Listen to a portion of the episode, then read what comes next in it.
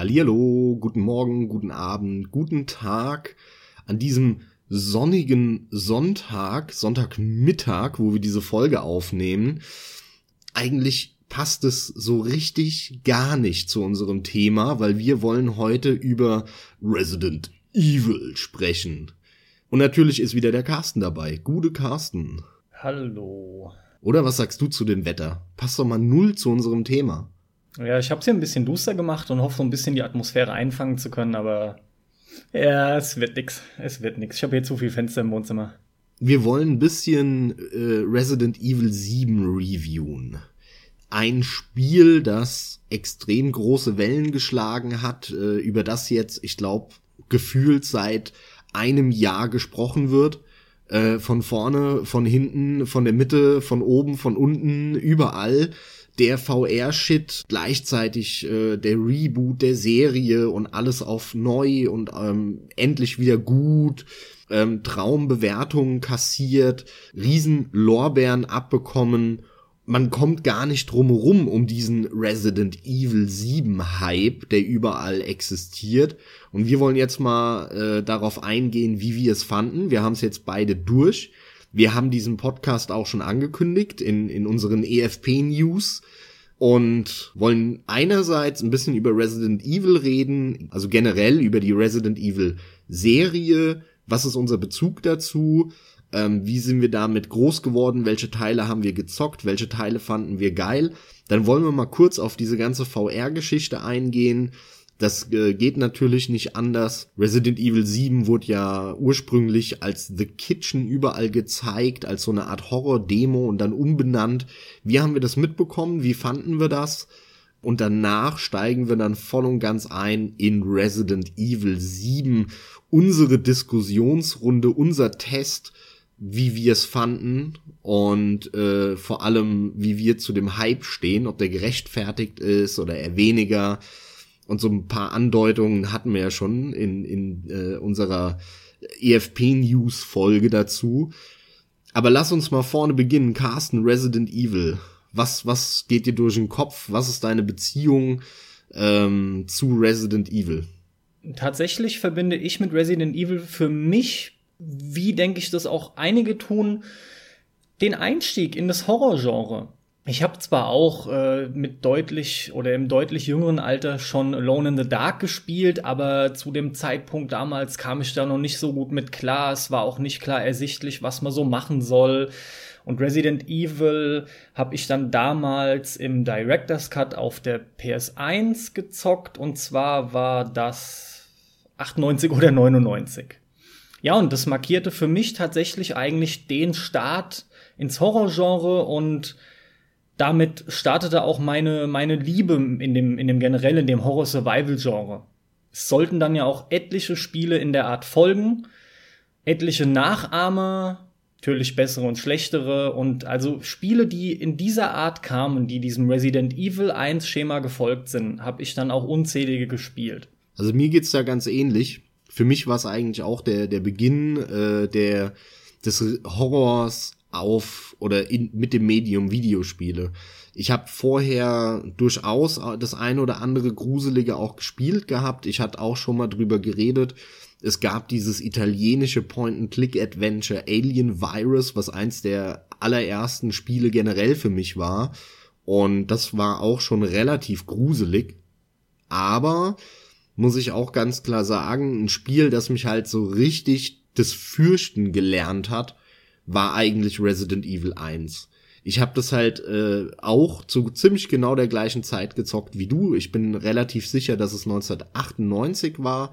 Damals die Director's Cut Edition für den PC, weil ich glaube, es war so ursprünglich kam das gar nicht für den PC raus, sondern dann erst mit der ein Jahr später veröffentlichten Director's Cut Version. Und die habe ich gezockt. Das Spiel hat mich total in seinen Bann gezogen ich habe äh, das in den Sommerferien gespielt. Die Klappläden bei mir in meinem Zimmer waren zu. Mein Zimmer war auf die Südseite gerichtet.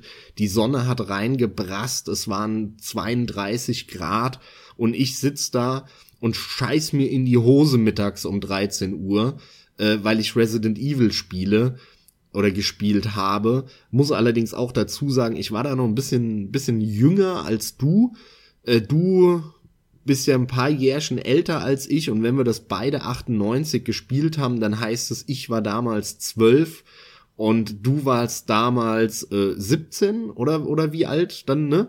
Ist korrekt. War ein kleiner Altersunterschied. Also wahrscheinlich hat mich das damals noch viel mehr weggeballert, so von vom vom Gruselfaktor her als dich. Sollte man meinen, allerdings sind wir da stark unterschiedlich, wenngleich du mit Sicherheit in dem Alter auch trotz allem, also in dem kindlichen Alter, noch äh, entschieden empfänglicher warst für Horror, als Definitiv, du ja. dann mit den Jahren abgestumpft bist. Das macht zwar jeder, aber uns und mittlerweile auch vielen von euch, die ihr zuhört, ähm, ihr habt, dürftet mitbekommen haben, dass der Max schon, wie soll ich sagen, ist extrem abgestumpft. Der braucht schon wirklich knallharte Sachen, um sich zu gruseln, ja. Der braucht definitiv was in Richtung Dead Space. Also entweder knallharten Terror oder irgendwelche Dinge, die wirklich unheimlich sind, wenn wir jetzt zum Beispiel von subtilen Horror sprechen, die dann aber zum Beispiel so gut geschrieben sind oder eine Atmosphäre aufbauen, die müssen dann schon immens sein, dass da bei dir auch eine Gruselstimmung aufkommt. Aber das ist ein grundsätzliches Ding bei mir. Ist Also das ist nicht nur bei. Grusel, weil, weil dieser, dieses Grusel-Ding ist halt ein Gefühl. Und bei mir ist es so, alle Gefühle, ähm, damit das wirklich so in mir rauskommt, äh, brauche ich da, wie soll ich sagen, einen, richtig krassen Katalysator oder irgendwas. Weil ansonsten bleibt es alles bei mir auf so einem super niedrigen Emotionslevel. Und es passiert halt fast nie oder ganz selten, dass irgendetwas es schafft, in mir wirklich halbwegs spürbare Emotionen auszulösen, sage ich mal, ähm, was so äußere Einwirkungen angeht. Ne, ich habe Ja, ich, ich- hab Emotionen und ich kann die ausdrücken und es merkt man ja auch, wenn ich mich aufrege über irgendwelche Probleme an der Konsole oder was auch immer. Ich das sind ja alles Emotionen. Emotionen. Aber äh, ja, so spontan, wenn irgendwas passiert oder irgendwas ne, auf mich einwirkt, dann bin ich immer relativ trocken und das muss dann schon entweder extrem gut gemacht sein oder eine extrem krasse Situation sein, dass da in mir wirklich so so größere Emotionen rauskommen. Aber das geht Genau, also ein bisschen- be- bezieht sich halt wie gesagt nicht nur auf Horror, ne, sondern auf alles Mögliche. Richtig, aber ein bisschen simplifiziert ausgedrückt kann man schon sagen und damit auch stehen lassen, dass du, dass es dir schwerer fällt, sich auf Horror einzulassen. Schwerer als mir zumindest. Das ist ganz klar. Nee, das würde ich so nicht sagen, weil einlassen kann ich mich schon sehr wohl darauf, aber in mir benötigt halt viel mehr, damit ich wirklich diese, diese Gänsehaut bekomme und zusammenzucke oder was auch immer so. Ne? Da Genau, brauche aber- ich aber halt diesen- mehr als du oder so. So kann man es Ja, ist formulieren. korrekt. Ja, vor allem auch, das ist entscheidend, aber das ist jetzt so eine Grundsatzdiskussion, die wir so oft führen, wenn es darum geht, wenn ich immer wieder sagen möchte, ja, du kannst dich halt weniger drauf einlassen als ich und viele andere. Es geht genau um den Punkt, den du genannt hast, dass du halt irgendwie viel mehr brauchst. Du bist dir viel zu sehr der Tatsache bewusst, dass es nur ein Spiel ist, dass dir nichts passieren kann, bist quasi also viel zu sehr in der reellen Welt auch verankert und, und, und das ist eigentlich genau mein Punkt, dass ich sage, du kannst dich da nicht so gut drauf einlassen. Aber Max, ähm, konkret geht's mir darum jetzt nicht so sehr. Ich wollte eigentlich noch anknüpfen an die Tatsache, dass ich sagte, du warst halt damals entsprechend jung und noch sehr kindlich dann. Und mit äh, meinen 17, 18 war es was anderes. Das hat aber den Horror bei mir zumindest gefühlt, kann ich dir sagen, überhaupt nicht geschmälert, weil das war einfach neuer Scheiß. Das war was, was man in der Form einfach noch nicht wirklich erlebt hatte. Es hat auch unheimlich Spaß gemacht, sich da durchzurätseln und das alles zu erfahren. Ich meine, hey, sorry, aber allein für wie viele war das der erste Zombie? Das ist mittlerweile längst Geschichte. Das geht so vielen so. Diese, diese typische Videosequenz mit dem ersten Zombie, ja, wo er dem einen, dem, dem Kenneth in den Hals beißt und sich dann zu dir dreht und dann, dann wieder in Ingame Engine auf dich zuwatschelt. Du Also hast, es- du hast äh, eben gesagt, dass du auch die Director's Cut Edition gezockt hast. Ja, Und meines Wissens war es so, dass ähm, in der Originalversion noch kein Full-Motion-Video-Intro dabei war. Und das kam erst mit der, mit der mit Director's Cut-Edition. Okay, also erstmal, ich glaube, das stimmt wirklich. Und dann gab's, meine ich, auch noch eine Schwarz-Weiß-Version mit dem Intro und dann gab's noch eine Farbversion mit dem Intro. Gut, das also, da kann sein. Schon, dass da da gab's irgendwie- schon viel unterschiedliche Versionen, die ich jetzt aber nicht auswendig im Kopf habe. Zum Intro selbst, wegen deiner Frage. Ich empfand das Intro schon immer als sehr billig, aber dennoch irgendwo atmosphärisch, weil in dem Alter äh, begann auch so die ganze Splatterliebe, ja, die mittlerweile wieder ein bisschen abgeflaut ist, aber da hast du so Dinge geguckt wie Brain Dead und Evil Dead und so ein Zeug. Äh, auf jeden Fall ähm, war dieser Trash-Charme schon was, der mir durchaus das Ganze nicht madig gemacht hat. Wenngleich du das natürlich gesehen hast. Allem voran die miesen Darsteller und die Düsen, die dann aus den Hunden, als die angeschossen werden, das Blut rausgesprüht haben. Ich fand's aber ziemlich cool von der Atmo her und als Einleitung generell für ein Spiel. Mir hat's unterm Strich gut gefallen. Also mir auch, ich fand es auch sau atmosphärisch. Mich hat es total gekickt damals. Ähm, ich werde nie vergessen, das Bild habe ich bis heute noch im Kopf. Von, von dieser ein, von diesem Einsatzteam, also mit den Namen und der, der Lore von Resident Evil konnte ich noch nie was anfangen. Wie der da ins Gras fasst und, und diese Hand hoch, hochhebt. Und dann hebt er halt den gesamten Unterarm, den abgetrennten, nach oben und du siehst halt, den hat, den haben diese Scheißhunde da wohl abgebissen. Ähm, also mich hat das total gekickt und zwar viel mehr, das Intro, als dann irgendwie die Szene, wo der erste Zombie da sich umdreht. Die ist cool gemacht gewesen und so, aber ich fand das Intro viel schockierender irgendwie. Aber la lass mal den Teil 1 Teil 1 sein. Ähm, ich glaube, da stimmen uns eh alle zu und da gibt's wenig Diskussionsstoff. Wie geht's denn weiter? Wie hast du die Serie dann wahrgenommen? Was hast du gezockt und was fandest du geil? Ich habe die gängigen Resident Evil Spiele gezockt, also lassen wir nehmen jetzt echt die Haupttitel auf den großen Systemen und lassen mal so es gab sogar Gameboy Versionen und sowas. Lassen wir das mal beiseite, da kann ich ganz klar sagen, die habe ich nie angerührt. Es ging bei mir sehr klassisch weiter mit Teil 2, Teil 3. Teil 3 an der Stelle kann ich sagen, habe ich leider nur geschnitten gespielt, aber überraschenderweise, es war jetzt auch kein Beinbruch, auch wenn das eine Version war, in der das Blut so weiß-gräulich war und die Gegner sind umgefallen, haben geblinkt und dann sind sie verschwunden. Also echt mies, auch noch ähm, als Zensur. Trotzdem hat mir der dritte damals Spaß gemacht, der Nemesis. Dann äh, Code Veronica X, wenn ich mich jetzt gerade noch korrekt an den Namen erinnere. Ähm, Resident Evil 4 natürlich. Ja, und dann 5 und 6, aber 6 habe ich schon gar nicht mehr wirklich gespielt. Äh, habe ich irgendwas vergessen? Könnte durchaus sein. keine Ahnung, also mir ging's halt so, ich habe diese ganzen Spin-offs nie gespielt. Alles, was es da gab von Code Veronica, Zero, X, bla, blub, da gibt's ja so viele und dann gibt's auch irgendwie Zero 2 und Veronica Code 3. Ach ja, klar, logisch. Habe ich auch komplett vergessen. Den Zero habe ich gespielt auf dem GameCube. Das GameCube Remake ist ein super Ding vom allerersten. Der ist fantastisch. Sieht sogar heute noch sehr gut aus mit, mit ziemlich modern aussehenden, vorgerenderten Hintergründen. Ja, ja, klar, stimmt. Siehst du? Ich doch was vergessen. Das ist aber interessant, weil ich, ich habe halt wirklich nur die Hauptteile gespielt, also die auch durchnummeriert sind. Und, also Teil 1 habe ich damals nicht durchgespielt. Teil 2 habe ich dann bei einem Kumpel gezockt, aber den habe ich mit Abstand am wenigsten gespielt und auch nie durchgespielt. Dann hatte ich irgendwann, das muss so im Jahr 99 oder ja, wahrscheinlich war es 2000, damals hatte ich von einem Kumpel die PlayStation 1 ausgeliehen und äh, habe dann darauf Resident Evil 3 Nemesis gespielt. Auch die deutsche Version, genauso wie du, habe ich aber auch nie durchgespielt.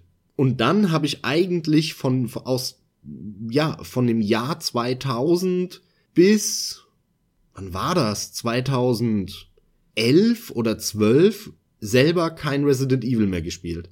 Ich habe also dann wirklich zehn Jahre, über zehn Jahre kein Re Resident Evil gezockt. Ich habe bei dir den Teil 4 dann mitbekommen, wie du den dann auf dem GameCube und PS2-Zeit gespielt hast. Hab den aber nie selber gespielt und hab dann das PS3 Remake vom Vierer äh, durchgespielt. Und eigentlich muss ich sagen, dass ich Resident Evil 4, das war das erste Resident Evil, das HD Remake 2011, das ich ever durchgespielt habe. Weil alle anderen vorher haben mich halt vorher verloren. Die waren zwar toll gruselig und so, aber dieses Gameplay hat mich so abgefuckt und diese schwammige und scheiß Panzersteuerung, dass ich nach, ich sag mal, zehn Stunden oder, oder, oder acht oder sieben oder sowas nie mehr Bock darauf hatte. Und deswegen habe ich die alle nur so halb oder vielleicht auch drei Viertel, ich kann mich nicht mehr genau dran erinnern, durchgezockt. Und dann haben wir ja Resident Evil 5, hatte ich mir dann irgendwann auch so 2012 gekauft und dann mal nachgeholt. Den habe ich dann auch durchgezockt. Der war halt aber einfach nur scheiße. Und Teil 6 haben wir uns ja zusammengeholt und wollten den im Koop zocken. Und ja, sorry, also wer das anders sieht, aber Teil 6 ist halt einfach nur ein richtig langweiliger und bestenfalls mittelmäßiger, in der Regel eher schlechter Third-Person-Shooter. Mehr ist es nicht. Das ist so belanglos, das ja. kannst du einfach da rein, da raus. Das ist ein Spiel, das braucht kein Mensch auf der Welt. Richtig schlechtes Resident Evil und auch echt schlechtes Spiel. Das ist nix Dolles. Und Teil 5 war ja ähnlich, auch wenn die Idee gar nicht so schlecht war, so hey, Afrika und so fand ich mal ganz an, an ja, irgendwie abwechslungsreich, aber ja. Also zumindest will ich ihn insofern verteidigen, als dass ich sage, der fünfte war deutlich besser als der sechste. Aber der fünfte war schon in meinen Augen auch ziemlich schwach. Und der ist ja allgemein noch ganz gut angekommen. Ich habe mit dem Koop gespielt, alleine hätte ich ihn überhaupt nicht durchgezockt. Ich fand den sehr schnarchig, war nur eine langweilige Action. Tja, weiß nicht. Also irgendwie so Action-Kino 0815. Also ich finde den nicht besser. Ich finde die beide gleich langweilig. 6 und 5 Gut, ist eine andere Diskussion, aber okay. Aber wichtig noch, ähm, bevor wir jetzt dann einsteigen in Resident Evil 7, den Hype im Nachhinein, sage ich mal, ist ja ganz klar, Resident Evil 1 war der Shit, das erste Mal richtig Horror und so weiter. Sehen wir beide so? Ähm, stimmen wir quasi der allgemeinen Meinung zu. Resident Evil 4 ist dann der zweite Teil, der, wo alle sagen, boah, das war der Shit damals, es ging voll ab und so weiter.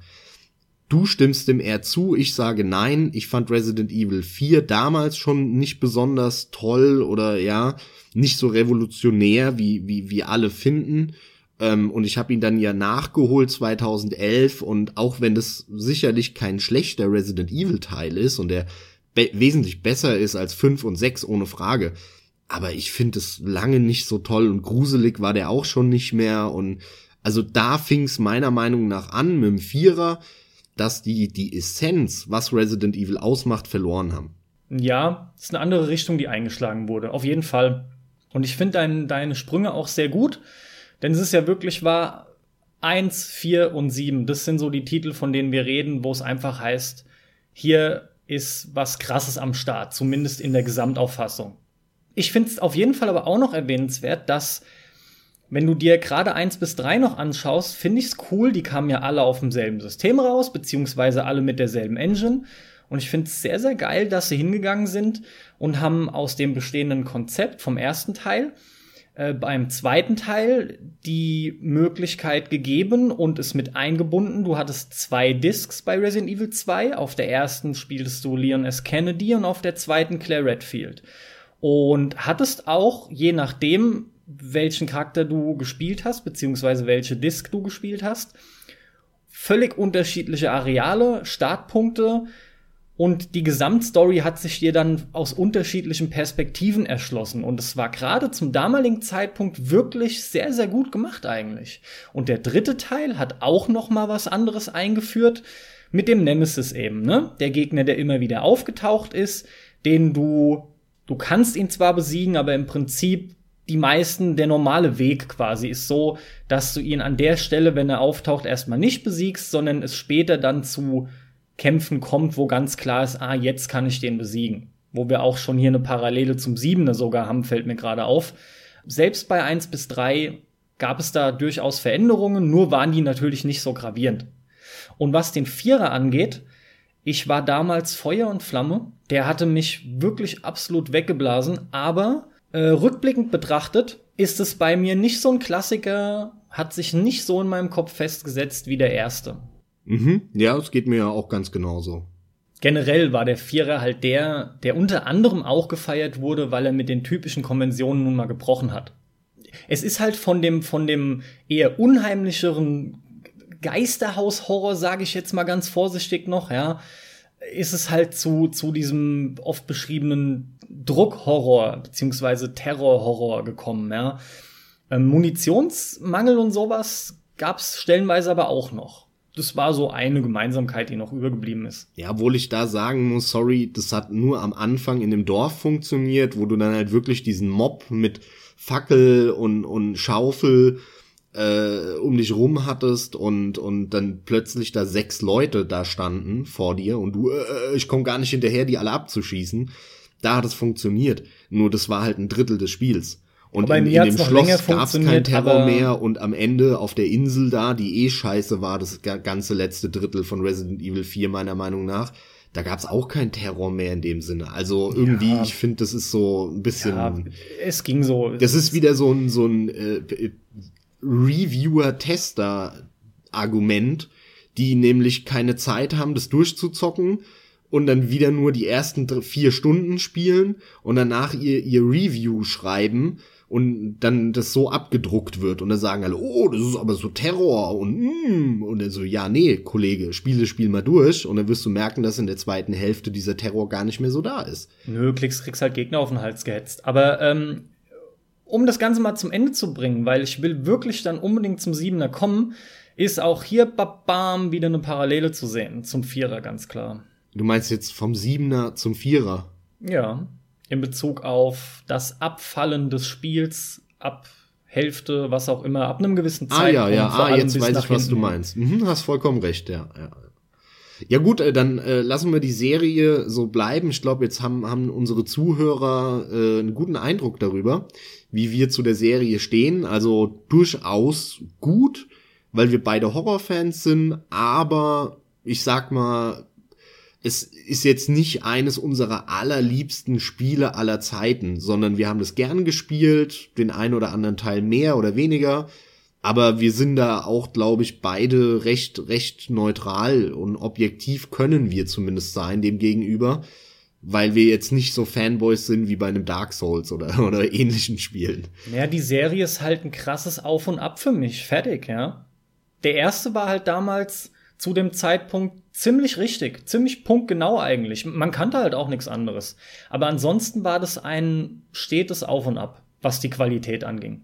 Dann erzähl doch mal, wie du damals äh, auf, ähm, auf der Pressekonferenz von Sony das wahrgenommen hast. Als ähm, Resident Evil 7 enthüllt wurde. Genau, als kam, ey, alter Schwede, es kommt und das ist tatsächlich diese Kitchen-Demo von vorher. Kanntest du die Demo? Hat es dich überrascht? Wie, wie stehst du dazu? Das ist der Punkt. Ich kannte die Demo nicht. Entsprechend ähm, habe ich den Ankündigungstrailer gesehen und das Gefühl, was ich noch abgespeichert habe, oder die Erinnerung daran ist, klingt, als würden sie jetzt wieder eine Richtung einschlagen, die mir mehr zusagt. Hoffentlich wird's was, denn Resident Evil ist so eine Marke wie für mich auch Final Fantasy und Metal Gear Solid, die für mich tot sind. Ja, diese ganzen alten japanischen Klassiker halt, ne? Die irgendwie ja. mit, der, mit der Zeit nicht mitgegangen sind und einfach es nicht geschafft haben. Also entweder tot oder halt nicht mehr das, was ich davon erwarte, jetzt gerade im Falle von einem Metal Gear 5 oder so. Aber ja, so habe ich es aufgenommen und es war es auch schon. Das nächste, woran ich mich dann erinnere, ist unser Gespräch, wo du mir halt gesagt hast, hey, cool, ich freue mich da drauf. Ich habe so richtig das Gefühl, das ist absolut die richtige Richtung und ähm, hoffen wir einfach mal, dass das was wird. Sieht, sieht vernünftig aus, ja. Hast du denn dir dann im, also nach der Ankündigung äh, angeschaut, was diese The Kitchen Demo war? Oder hast du das komplett äh, ignoriert? Ich habe mir die Kitchen-Demo nicht angeschaut. Das nächste, was ich mir dann wieder selbst gegeben habe, war die Beginning Hour-Demo. Okay, interessant. Und zwar ja. nur die Original-Demo, weil da gab es ja irgendwie noch drei, vier, fünf Updates, wo das ein oder andere geändert wurde. Aber ich habe nur die Original Beginning Hour Demo gespielt dann. Also mir ging's so, ich kannte die Kitchen Demo. Ich habe da einige Berichte drüber gesehen, äh, im, im Zuge einfach dieses ganzen VR-Hypes, der so 2015, 2016 stattgefunden hat. und hab das aber, wie soll ich sagen, nicht so ernst genommen. Das war für mich halt irgend so eine Demo und ich habe auch ehrlich gesagt das einfach so da rein, da raus, dass die von Capcom kam, habe ich nie größer drüber nachgedacht. Machen halt auch irgend so ein VR-Minispiel oder sowas. Ja, genau. Und es sah auch nicht so pralle aus. passiert. Ja, und, und es war halt auch so, dass die, die es gemacht haben oder die, die gespielt haben, die ähm, Redakteure eigentlich alle so, so, ja, der Grundtenor war, ist nett. Ne? Horror ist halt schon der Shit in VR und es ist ganz nett gemacht, aber das war's auch. Und deswegen ging das so ein bisschen an mir vorbei. Und ich muss sagen, ich fand die Ankündigung dann auf der Sony Pressekonferenz, das war für mich der Hammer. Also ich, das war die totale Überraschung. Ich habe wirklich 0,0 damit gerechnet. Und als dann halt wirklich dieses Ding da ablief und auf einmal kommt dann da äh, Resident Evil, das war für mich eine Riesenüberraschung, weil auch das Videomaterial, was sie dann ja da gezeigt haben, da habe ich mir gedacht, klar, okay, Capcom, obwohl, nee, Bullshit, Capcom wusste man, glaube ich, gar nicht. Das, das kam vorher gar nicht am Anfang. Naja, auf jeden Fall, es war für mich eine Riesenüberraschung und ich hätte echt nicht gedacht, dass sie, dass sie da äh, den Schritt gehen. Ich, ich glaube aber, man muss sehr vorsichtig sein, weil ich glaube, es ist nicht so, dass Capcom, und es unterstellen ja jetzt viele, ne, ähm, ja, die haben gemerkt, dass die Serie in eine falsche Richtung geht und die Fans unzufrieden sind und deswegen haben sie sich überlegt, was kann man denn anderes machen? Und dann haben sie sich eingeschlossen in ein Zimmer bei Capcom und haben dann ewig darüber nachgedacht, wie man die Serie retten kann und choriger wieder machen kann und am Ende kam dann eben dieses Resident Evil 7 bei raus. Das ist meines Erachtens Quatsch, sondern was stattgefunden hat, ist was ganz anderes die haben eine, eine, eine Demo gemacht zu Virtual Reality und da war ein kleines Team dran von 20 Mann, weil Sony halt gesagt hat, ey, wir bringen unser VR-Shit raus und dann haben die, haben die da halt ein 20-Mann-Team ein Jahr lang dran gesetzt. Die haben so ein Horror-Ding gemacht, was ja auch voll logisch ist, weil VR sich Hammer anbietet für Horror. Und dann war die Frage, okay, was machen wir jetzt mit dieser Demo? Machen wir da wirklich ein ganzes Spiel draus? Und dann hat irgendeiner die Idee gehabt, ey Leute, ganz ehrlich, wir sitzen auf der Horrorlizenz schlechthin, nämlich Resident Evil. Lasst uns doch das Ding zu einem Resident Evil Teil machen.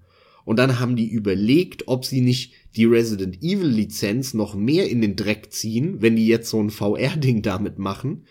Und irgendwie haben sie dann aber gesagt, nein, das ist echt eine ne gute Gelegenheit, einen Neustart zu machen und haben dann gesagt, okay, wir benennen es um, The Kitchen wird Resident Evil 7 und so weiter. Und deswegen, was ich damit sagen will, es war mit Sicherheit nicht so, dass, dass Capcom da ewig sich überlegt hat, oh, wie können wir die Marke retten, sondern ich glaube, das war einfach nur eine nette Gelegenheit, wo sie eigentlich im ersten Moment Schiss hatten, die Marke noch mehr in den Dreck zu ziehen und es aber trotzdem gemacht haben und es so ein bisschen ein Zufall ist. Ein Indiz dafür ist nämlich auch, dass sie in dieser Beginning Hour, die du ja auch äh, angesprochen hast eben, die ja so ein bisschen äh, ja eine Anspielung an PT war und sie ja auch zu Recht auf diesen PT-Hype dann aufgesprungen sind, das ist ja schon in Ordnung. Da gab es ein großes Update und es hat relativ lange gedauert, bis es kam. Und in diesem Update haben die plötzlich die Bilder geändert, die in den Zimmern hingen. Und auf einmal haben die Bilder hingehängt, die so in der, im finalen Spiel auch drin vorkommen, die aber bei der Beginning Hour noch gar nicht anscheinend fertiggestellt waren. Und ursprünglich waren da irgendwelche Bilder von irgendwelchen Leuten drin und dann mhm. kam mit diesem Update ein halbes Jahr später oder wann oder fünf Monate, vier Monate, ich weiß es nicht, ähm, kamen dann die echten Bilder rein von der Baker-Familie. Also daran, das, das behaupte ich, ist ein Indiz dafür, die haben sich relativ spät erst Gedanken gemacht, wie die das in diese Resident Evil Welt einbauen und was das tatsächliche Spiel sein soll und haben dann obwohl das diese Beginning Hour schon draußen war, dann gesagt, okay, jetzt bauen wir das ein, weil es ist natürlich komisch, wenn die Leute im Nachhinein sich diese Beginning Hour nochmal anschauen, wenn wir dann den, den äh, Resident Evil 7 veröffentlicht haben und die sehen nicht die Bilder, die eigentlich dann da drin hängen in dem Haus, sondern da sind irgendwelche anderen Familien oder, oder Leute auf den Bildern. Das wirkt komisch, ne? Und daran siehst du, wie, wie, wie kurzfristig die das alles gemacht haben auch. Also, äh, das war, glaube ich, eine sehr spontane Entscheidung, die nicht lange geplant war. Gott sei Dank, muss man sagen, weil es ist wirklich ein Neustart und äh, meiner Meinung nach eben auch ein äh, sinnvoller, guter und vor allem sehr gelungener Neustart der Serie. Das ist genau die Richtung, wo es hingehen muss. Generell scheint da viel vom Zeitplan her sehr durcheinander geworfen worden zu sein. Ja, nochmal die, hier dieser ähm, Hauptpunkt, was kommt wann hinzu. Ich habe gerade gestern ein Video von Eurogamer.net, also Eurogamer England, gesehen. In irg irgendwie ist es betitelt mit äh, 15 Facts oder 15 Things you you probably don't know about Resident Evil 7, ja. Und einer von den Punkten war sinngemäß, man kann sich ja auch noch mal anhören, dass es hieß, dass der Titel wohl doch nicht so früh für VR gedacht war und das doch mehr als Kompatibilität quasi hinzugefügt wurde und im Nachgang noch einiges verändert wurde. Der, der Hauptpunkt war tatsächlich die First-Person-Perspektive äh, und die war wohl sehr früh gewollt. Moment, aber und das andere wurde hinzugefügt. Also aber das spricht ja dafür, dass sie tatsächlich lange geplant haben, es so zu machen. Das ist ja genau First das Gegenteil eigentlich, was ich gesagt habe. First Person ja und weil, weil VR, die, die Kitchen Demo war ja von Anfang an eine VR Demo. Das ja, deswegen ist es auch so interessant. Du solltest dir das Video mal angucken. Natürlich ist es immer mit Vorsicht zu genießen, weil gut, hat jetzt die eine Redakteurin Aofi Lockhart, wie sie sich nennt, von Eurogamer gesagt. Es ist interessant zu hören, es rankt sich auf jeden Fall viel drum, jetzt mal ohne Mist und, und deswegen wollte ich es generell angesprochen haben. Was auch immer stimmen mag, wir haben da auch schon in einem anderen Cast Theorien aufgestellt, aber was auch immer stimmen mag, unterm Strich finde ich, man merkt es dem Spiel durchaus an. Hier und da. Da kommen wir später nochmal gezielter drauf zu sprechen. Was? Einmal merkt dem Spiel an, dass alles nicht so ganz klar war, wann was hinzugefügt wird. Und dass viele Dinge auch erst so scheinen, als wären sie im Nachgang hinzugefügt worden. Ja, ja. Oder als wäre das ein oder andere relativ spät nochmal abgeändert worden, solche Sachen. Ja, das kann gut sein. Aber ja, das ist halt immer sehr viel Spekulation auch. Ähm, Genau, deswegen sollten wir uns damit auch gar nicht groß jetzt weiter befassen. Vielleicht werden wir es irgendwann mal rausfinden. Okay, aber dann lass uns voll in die Diskussion einsteigen. Ja, man, wir wollen ja ins Eingemachte. Wir haben es beide gezockt. Äh, du sogar vor mir. Ja, du hast dann durchgespielt. Und ich hab's, genau, ich hab's an einem Stück durchgespielt, an einem Tag, äh, mehr oder weniger. Und ähm, du dann im Nachgang, ja, weil als ich dir gesagt habe, hey, ich hab's durch, äh, und du mir gesagt hast, wo du bist, habe ich so gemeint, ja, so ein, zwei Stunden wirst du noch brauchen, eine gute Stunde oder so hast du dann tatsächlich gebraucht und hast Stunde es dann auch noch mal ja. schnell durchgezockt. Ja, nachdem ich zwei Wochen habe liegen lassen. Ja. Genau.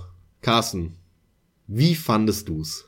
Echt jetzt schon vorweg? Stark gemischt. Also ich habe extrem gemischte Gefühle zu dem Spiel. Aber jetzt geht's ja los mit lauter Punkten nennen. Ich, ich find's wesentlich interessanter, mit was fangen wir denn an? Zum Beispiel könnte ich dir direkt davon berichten, wie ich denn, wie denn mein Eindruck war, als ich das Spiel eingelegt habe. Nicht könnte, tu es einfach. Ja, ja, und der war folgendermaßen. Ich habe das Spiel also angemacht und das erste, was mir auffiel, war, okay, lange Ladezeit. Aber die ein oder andere Engine braucht halt beim ersten Laden immer mal. Wird ja später bestimmt besser sein, ne, wenn du stirbst und dann wieder laden musst und so. Dann ging das Spiel los mit, mit dem Intro und äh, du hast erfahren, du spielst einen Typ namens Ethan und hast ja entsprechend eine Nachricht bekommen, eine E-Mail von angeblich deiner Frau Mia äh, die seit drei Jahren verschwunden war. Korrigier mich, wenn ich irgendwo falsch lieg, weil ich habe mir die Story, auch wenn sie sehr belanglos ist oder gerade deswegen nicht so gut gemerkt, ja. Da stimme ich dir schon nicht zu. Die Story ist okay. überhaupt nicht belanglos, behaupte ich. Echt? Finde ich sau gut. Das wird diesmal ein Podcast, der genau andersrum läuft als sonst. Es war das typische 0815, deine Tussi ist weg, du hörst plötzlich wieder was von ihr und natürlich gehst du hin, es lässt dir ja keine Ruhe. Nachvollziehbar ist es, ist aber halt zumindest eine Standardprämisse, um so ein Ding zu starten, um da dann hinzugehen. Das Ganze spielt in was? Louisiana? Ja? In irgendeinem so klassischen ja, genau. Texas Chainsaw Massacre-artigen, abgelegenen, riesigen Grundstück. So total überwuchert, bewachsen. Da kommst du auch an, parkst dein Auto, steigst aus und gehst die ersten Schritte in so einem, ja, ich sage, wie, wie ein Urwald wirkt's eigentlich tatsächlich. Das ist nämlich der Unterschied auch so zu Texas Chainsaw Massacre, weil das spielt ja in, in diesem mittleren Westen, also in diesen typischen Staaten hier, Iowa bis Nebraska oder so. Und ähm, das ist ja ne, diese Kornkammer der USA. Und äh, genau bei Resident Evil 7 reden wir halt über diese eher, ich sag mal, New Orleans-artigen Sümpfe und, genau. und ein bisschen Voodoo-Thematiken und das Ganze ähm, am Wasser halt, ja, wo, wo du diese Sümpfe hast mit Krokodilen und so. Also so muss, muss man sich das vorstellen. Aber von der, von der Darstellung, von dem Haus, wie du schon richtig sagst, hat es halt übelst viele Parallelen zu Texas Chainsaw Massacre. Ja, wie geht's weiter? Ich will jetzt das Spiel an und für sich natürlich nicht beschreiben, aber die ersten Schritte waren erstmal für mich überhaupt nicht beunruhigend oder gruselig. Du triffst dann aber auf das Auto von dem Kamerateam, wie du später erfährst, begibst dich, ähm, da, da kommen diese Kuhgebeine etc., ne? Und kommst dann von hinten rum, läufst du an das Haus ran und findest noch ein Feuer, was entsprechend äh, gerade am, am, am Ausglühen ist und dort dann irgendwie, glaube ich, die Handtasche oder direkt den Ausweis von mir und hast damit irgendwie quasi so ein ganz klares Indiz, okay, die scheint hier zumindest gewesen zu sein oder hier vielleicht sogar noch aktuell zu sein. Jetzt ab in die Hütte. Und eine der ersten Dinge, die mir trotzdem gleich dann aufgefallen waren, war die Optik jetzt kommen wir halt schon auch zu Unterschieden, denn ich habe es auf der PS4 gespielt entsprechend und du am PC. Die Optik ist direkt aufgefallen als nicht besonders geil, wenngleich es immer mal Momente gibt, die so, ich würde mal sagen, auf den ersten Blick sogar durchaus sehr realistisch wirken können. Hier und da durch Beleuchtung. Aber die Chromatic Aberration war was, was mich direkt gestört hat. Und die hast du draußen sofort stark wahrgenommen.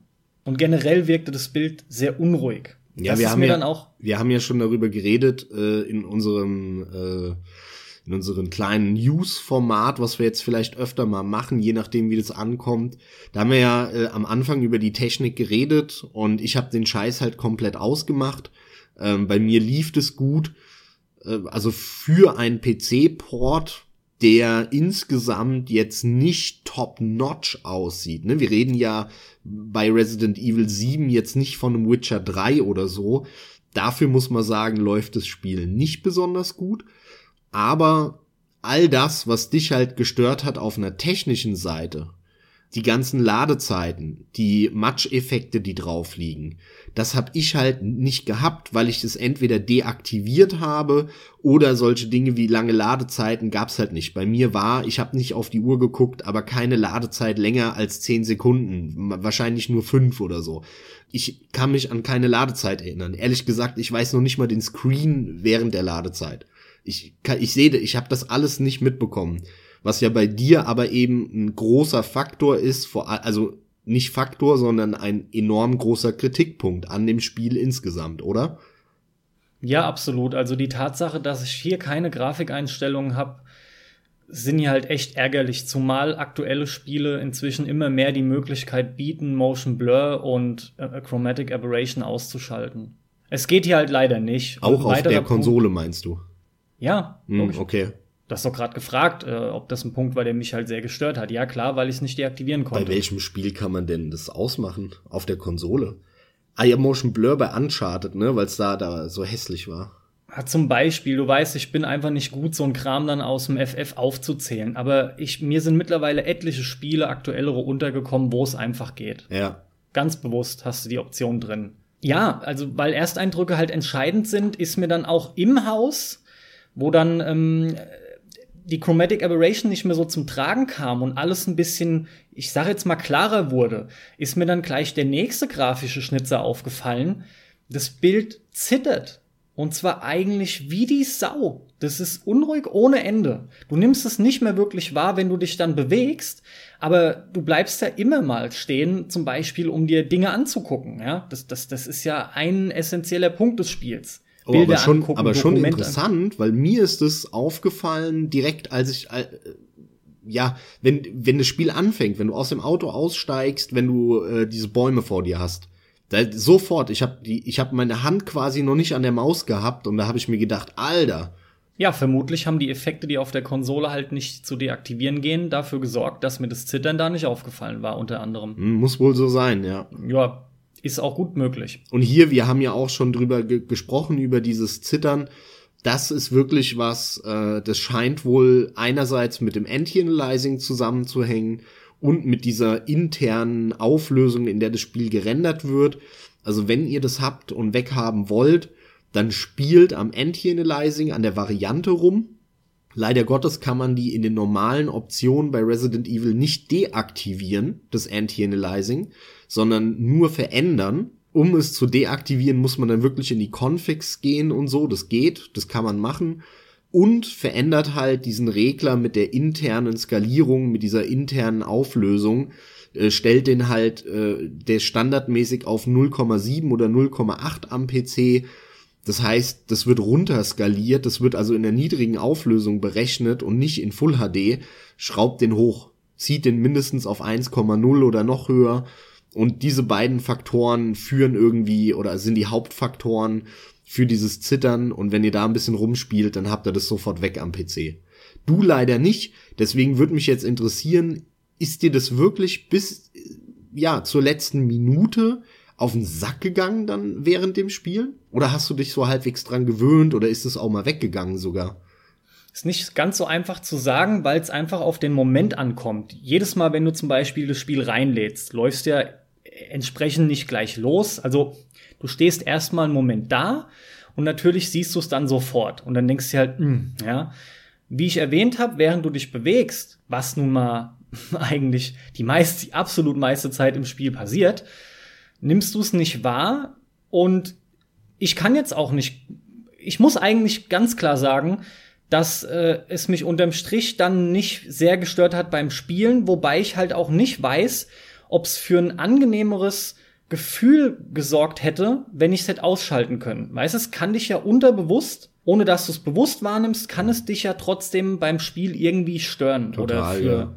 für ein Unwohlsein sorgen, welcher Art auch immer. Das mag sein, aber da die allgemeine Technik und die allgemeine Grafikqualität bei dem Spiel so stark schwankt von Textur zu Textur, egal welches Objekt du dir anguckst, das eine ist besser detailliert, das andere absolut grottenschlecht, ja, fällt es nicht mehr so wirklich ins Gewicht, würde ich fairerweise dann sogar sagen, weil allgemein ist das Spiel grafisch einfach nicht besonders. Aber er hat insgesamt trotzdem einen recht schönen Look. Den würde ich ihm nicht absprechen wollen. An der Stelle nochmal äh, betont, wir haben es nicht in VR gespielt.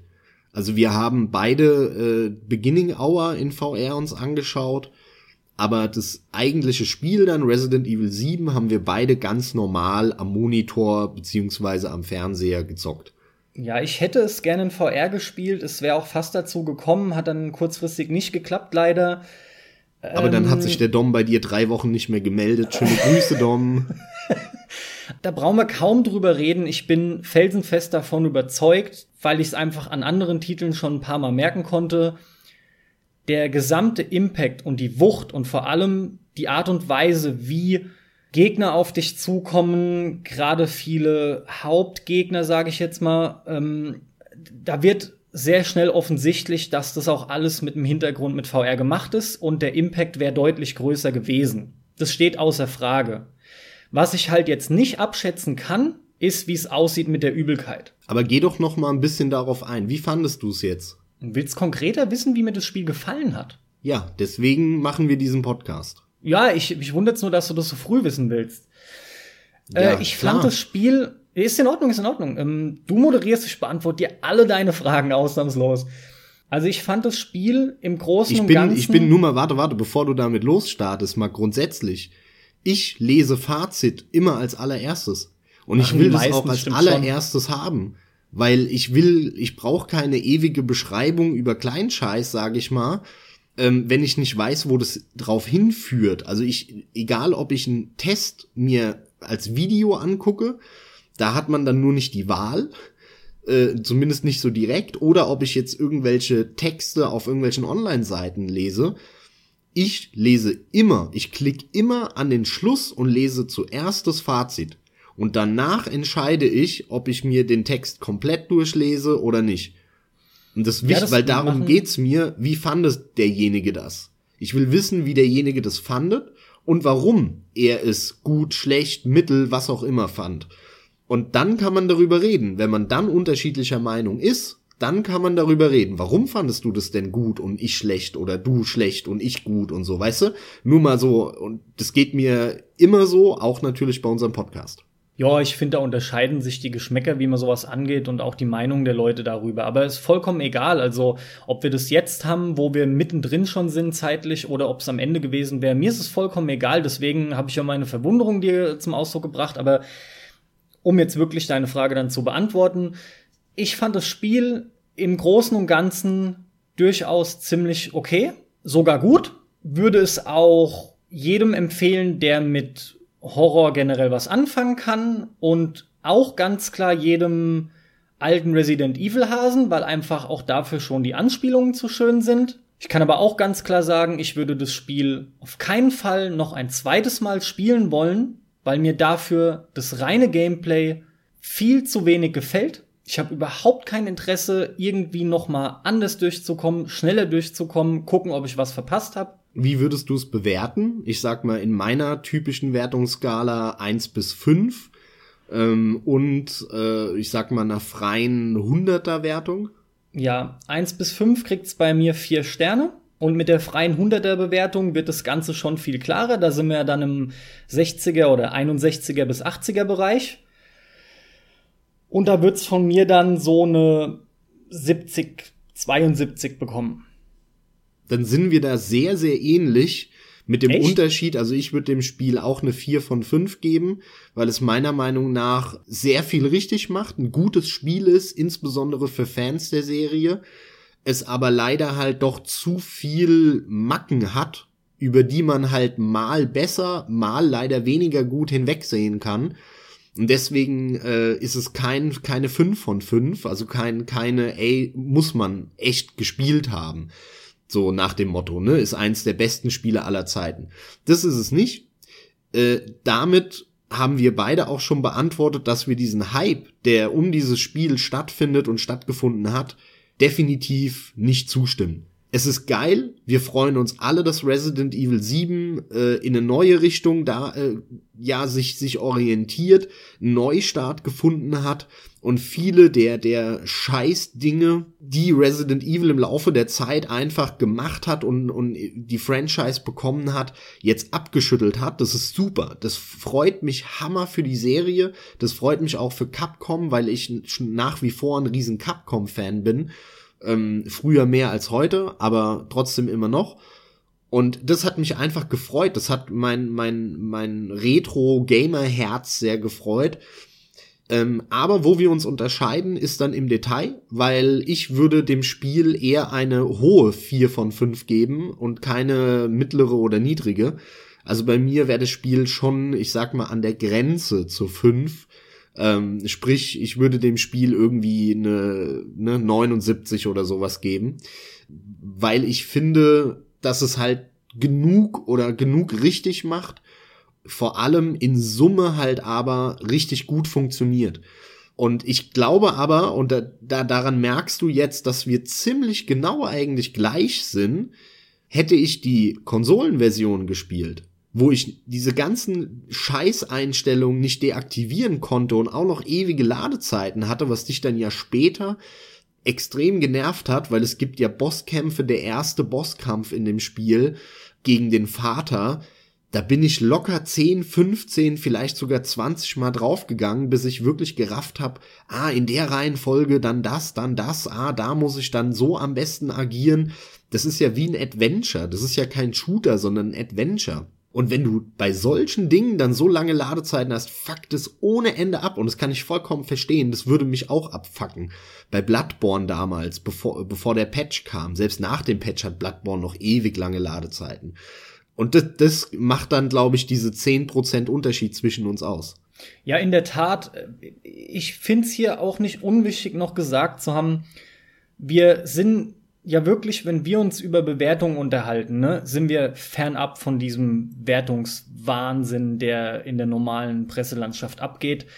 Wir sagen ja wirklich, ey, es gibt Spiele, die sind absolut mies, die sind aber auch dann ganz unten angesiedelt und eben umgekehrt auch. Aber wenn du dir jetzt anguckst, Vier Sterne nenne ich auch. Das spricht ja, auch wenn das die meisten Leute hören, in der aktuellen Presselandschaft, dann klingt es absolut top sogar, ja. Wirklich ziemlich, ziemlich gut. Die, die Prozentwertung, die bringt dann aber schon eher zum Ausdruck, wie es auf meist, auf viele Leute auch wirkt, dass es eher ein guter Dämpfer gibt oder einen guten Dämpfer gibt, der da noch drauf wirkt. Und ich bin schon klar bei einer mittleren 4 auch, ne? Ich habe ja gesagt 70, 72. Aber du hast eben gesagt, und da habe ich dir widersprochen, dass du die Geschichte insgesamt äh, sehr belanglos findest. Ähm, geh bitte darauf noch mal ein oder vielleicht kannst du bei der Gelegenheit mal die Story von Resident Evil zusammenfassen, weil mich würde interessieren, warum du der Meinung bist, dass die belanglos ist weil, wie gesagt, ich finde sie nicht belanglos. Sie hat ihre eher eher traditionellen, klassischen äh, Teile zwar, aber ich finde es zum Beispiel ziemlich cool, wie sie das kombiniert haben mit dieser dieser Welt, dieser die die die alten Resident Evil aufgebaut haben und wie sie dann auch wiederum geschickt Fragen, die sich der Spieler stellt, nämlich, warum die die jetzt und hä, die waren doch eigentlich, hä? und so, wa warum, wie sie das eingebaut haben, das finde ich eigentlich ziemlich geil. Okay, also ich, der sagt, die Story ist belanglos und der es am Anfang schon erwähnt hat, soll jetzt die Story zusammenfassen. Aber gerne, sei so gut und ergänz mich einfach in Punkten, von denen du der Meinung bist, sie sind definitiv wichtig und sollten nicht ausgelassen sein. Ansonsten erzähle ich jetzt wirklich so, wie es mir halt äh, noch im Sinne ist entsprechend, ja. Den Anfang hatten wir schon, nochmal grob zusammengefasst, du spielst Ethan Winter. Du hast seit, ich meine, drei Jahren nichts mehr von deiner vermissten Frau gehört, die Mia, die ich wohl glaube, irgendwie. Zwei. Ja, das ist jetzt nicht so wichtig, oder? Eben hast du noch gesagt, ich soll dazwischen gehen, Mann. Was jetzt? Also soll ich, soll ich wichtig, korrigieren oder zwei nicht? oder drei Jahre sind?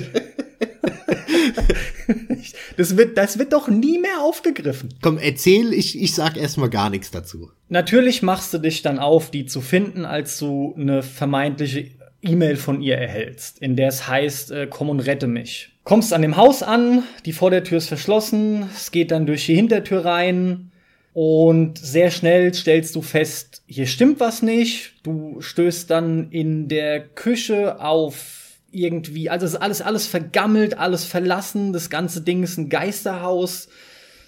Und wie gesagt, du merkst sehr schnell, irgendwas geht hier nicht mit rechten Dingen zu. Findest dann auch äh, eines der ersten Videobänder, VHS-Tapes.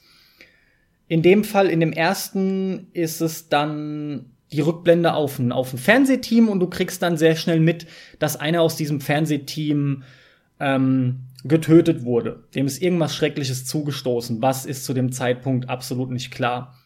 Wann trifft man denn das erste Mal auf den Vater? Siehst du, das weiß ich schon nicht mehr. Ist doch auch völlig egal, wann es das erste Mal ist.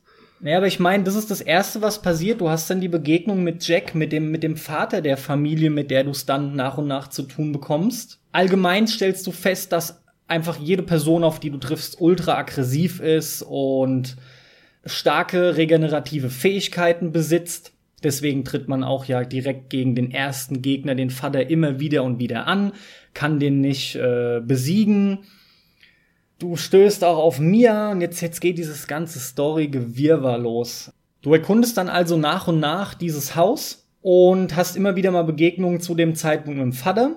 Später kommen auch die ersten, wie nennen sie sie, Molds, diese überwucherten Pilzmonster, diese Teermonster auf dich zu. Und beim Erkunden des Hauses stellst du mehr und mehr fest, aufgrund von Fotos, Dokumenten, Dinge, die du dort findest, dass der Familie etwas zugestoßen sein muss, irgendetwas Schlimmes, was für diese krasse Veränderung gesorgt hat, wovon du ja aber auch schon ausgehst. Nur du weißt nicht was. Was du auf jeden Fall gezeigt bekommst, ist, das scheint eine ganz normale, sagen wir mal, Hinterwäldlerfamilie gewesen zu sein, ja, wie sie dort halt als Klischee auch existieren. Und was aber passiert ist, weißt du nicht. Du kommst dann später aus dem Haus raus in den Hintergarten und kommst dort in einen Trailer. Nee, stimmt gar nicht. Den Anruf von Zoe erhältst du schon früher im Haus das erste Mal, ne? Natürlich, aus der Demo schon, der Part. Im Haus erhältst du schon einen Anruf von der Tochter. Die scheint normal zu sein und erzählt dir auch äh, davon, dass es ein Gegenmittel gibt für das, was passiert ist, für das, was der Familie zugestoßen ist. Und du begibst dich dann entsprechend äh, auf die Suche nach diesem Gegenmittel und möchtest es herstellen. Die nächste größere Zeit verbringst du dann auch damit, eben besagtes Gegenmittel zu produzieren. Du hast also dann das Gegenmittel produziert und schaffst es dann, Zoe und Mia zu retten. Die waren beide gleichzeitig vom Luke entsprechend gefangen genommen, gefesselt.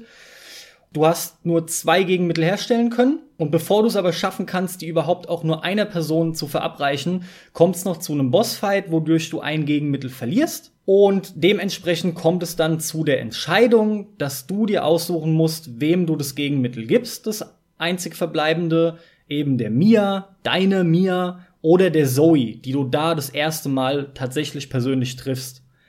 Das suchst du dir dann halt aus. Da gehen wir dann später drauf ein, oder was sich verändert. Ja, da verändert sich ja im Endeffekt eh nichts. Es bleibt ja die gleiche Gesch Geschichte, also da. Eigentlich ist es nur, ob Mia da ist oder eben nicht. Also, äh, nee, und ob du sie töten musst oder nicht. Das ist schon nochmal spielrelevant dann tatsächlich. Auf jeden Fall steigst du dann mit einer von beiden an den Docks quasi in ein, in ein Boot und fährst in Richtung Sümpfe und vermeintliche Freiheit. Stattdessen wirst du aber kurz nach der Abfahrt angegriffen von irgendeiner riesigen schwarzen Masse kennt es entsprechend. Ich nenne jetzt nicht die Handlungsstränge, das ist völlig egal. Und du stößt auf einen verlassenen riesigen, ein riesiges Schiff wie so ein riesiger Tanker, ja. In dem geht's dann auch noch mal eine längere, eine längere Weile zur Sache, wo du dann aus der Perspektive von der Mia spielst, eine Rückblende, da dann erfährst, dass die Mia überhaupt nicht die ganze Zeit, äh, die du, wie du dachtest, als Au pair oder was auch immer unterwegs war, sondern stattdessen wohl eine von eine Forscherin ist, an die mitgearbeitet hat an einer Biowaffe. Und genau da sind wir dann auch schon bei dem klassischen Resident Evil Thema wieder. Du erfährst dann auch das noch was. Das ist übrigens meines Wissens falsch, was du gerade sagst. Ja, dann korrigier's.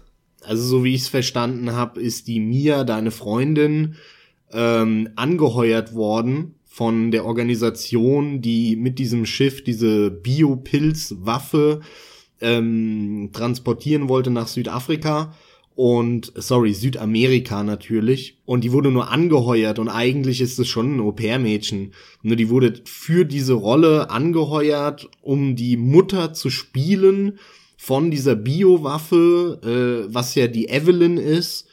Also dieses kleine Mädchen, der sie so, so ein Wachsschnellzeug irgendwie äh, reingehauen haben, damit die sofort irgendwie aussieht, wie als wäre sie zehn, zehn oder was auch immer, zwölf Jahre alt. Und damit es glaubwürdig ist und keinem auffällt, haben sie dem kleinen Mädchen irgendwie noch Eltern natürlich äh, vorsetzen müssen, damit es nicht so auffällt. Und äh, dann haben die die angeheuert, so habe ich's verstanden. Und äh, ja, und dann ist halt alles schiefgegangen auf dieser Schifffahrt. Und danach ja, hat aber die Mia ähm, alles vergessen. Und warum genau? Warum die quasi Amnesia bekommen hat, weiß keiner. Das wird nicht beantwortet. Zu vermuten ist natürlich, dass die Organisation, diese HCG oder HSG oder wie die heißt, ähm, dass diese Organisation die Mia irgendwie beeinflusst hat, der ein Mittelchen gegeben hat oder so, dass sie alles vergessen hat und danach ihr normales Leben weitergeführt hat mit dir zusammen dann erstmal quasi.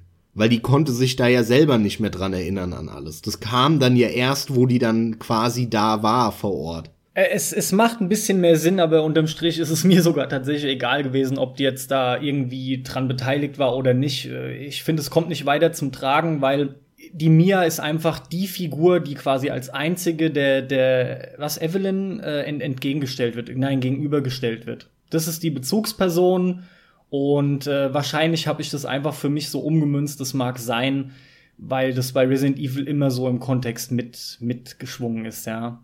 Ich meine, ziemlich genau sowas hatten wir auch schon in einem anderen Resident Evil, wo sich die Wissenschaftlerin so, ich meine, es war im zweiten dann entsprechend mit der Ada. Aber gut, ähm, daran kann ich mich nun wirklich überhaupt nicht mehr groß erinnern, von daher will ich ja absolut nichts Falsches sagen.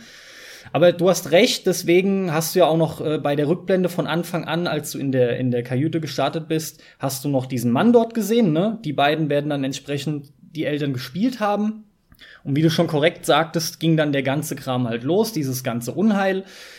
Auf dem Schiff erfährst du dann auch so richtig was eben über die, die heißt Evelyn, oder?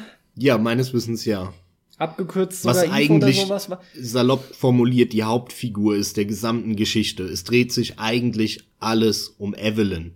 Ja. Denn dann sind wir eigentlich fast schon so weit, um das Ganze mal endlich zusammenzuführen. Du kommst dann irgendwann von dem Schiff runter. Wie war das? Wie war das? Wie erfährst du von der Mine? Gab's da was? Nö. Du kommst einfach von dem Schiff runter. Die ist hinter dem Schiff. Stimmt, da ist gar nichts weiter passiert. Die ist einfach hinter dem Schiff, diese Mine im Untergrund, in der du dann wie soll's auch anders sein, auf das Labor triffst letzten Endes. Dir werden unzählige Gegner noch entgegengeschmissen. Das Labor ist lediglich ein großer Raum. In dem sind halt dann mit die längsten Textdokumente, die du finden kannst. In denen erfährst du dann halt, was tatsächlich passiert ist. Natürlich, viele Versuche wurden gestartet. Und nur bei diesem einen Typ hat's entsprechend funktioniert. Und unterm Strich kommt's dann zu dem alles entscheidenden Showdown, ne? Der alles entscheidende Showdown, der natürlich dann heißt, du sollst die Evelyn töten. Das schaffst du in einem Kampf, auf den wir später nochmal vielleicht kurz genauer eingehen. Und du stellst dann fest, ähm, dass dieses vermeintliche Mädchen die ganze Zeit die alte Frau war. Die ist nämlich dieses Eve 001 Projekt, bei dem das funktioniert hat. Die mutiert dann, wird dann ein Riesenblob, bricht aus dem Haus raus. Die machst du dann platt in einem erbärmlichen Endgegner-Battle und der ist Dann wirklich scheiße, ja. Das Chris ist Redfield ein, eingestreut. Ein Tiefpunkt der Serie muss man, äh, des Spiels muss man sagen, weil der Bosskampf echt kacke ist. Storymäßig finde ich gar nicht. Aber von, von der Inszenierung und was du da spielerisch machst, also, boah, der, am Anfang, der fängt ja noch ganz nett an, ne? Weil die Evelyn durch dieses ähm, Wachstumszeug, was die der gegeben haben, damit die damals schnell aussieht wie zehn, ist die halt jetzt super schnell oll geworden und obwohl das halt erst drei, drei Jahre oder vier Jahre her ist, ähm, ist die halt mittlerweile eine, eine, eine alte Frau und äh, quasi kurz davor, die, die Löffel abzugeben. Und die siehst du halt im, vorher schon, immer wieder, ganz am Anfang schon, wenn du in das Haus reingehst, der Vater dich schnappt und äh, du das erste Mal am Esstisch mit der Familie sitzt und äh, dieser dieser klassische Texas Chainsaw Massacre Moment da ist, wo die irgendwelche ne, anscheinend Menschen fressen und und äh, die Familie da äh, am Tisch sitzt und dann gehen die alle weg. Nur diese Oma bleibt neben dir sitzen. Und dann wackelst du da rum und äh, fällst dann mit dem Stuhl um und ähm, kannst dich befreien und dann fängt ja das Spiel an dass du in dem Haus rumrennst und so weiter. Und in dem Moment denkst du dir schon, Alter, diese Frau, die ist echt, echt gruselig, ja. Weil, weil die so total in, in Schneckentempo, aber immer ihren Kopf dahin bewegt, wo du stehst und dich immer anguckt und mit dir mitgeht. Also vom, von der Kopfbewegung her.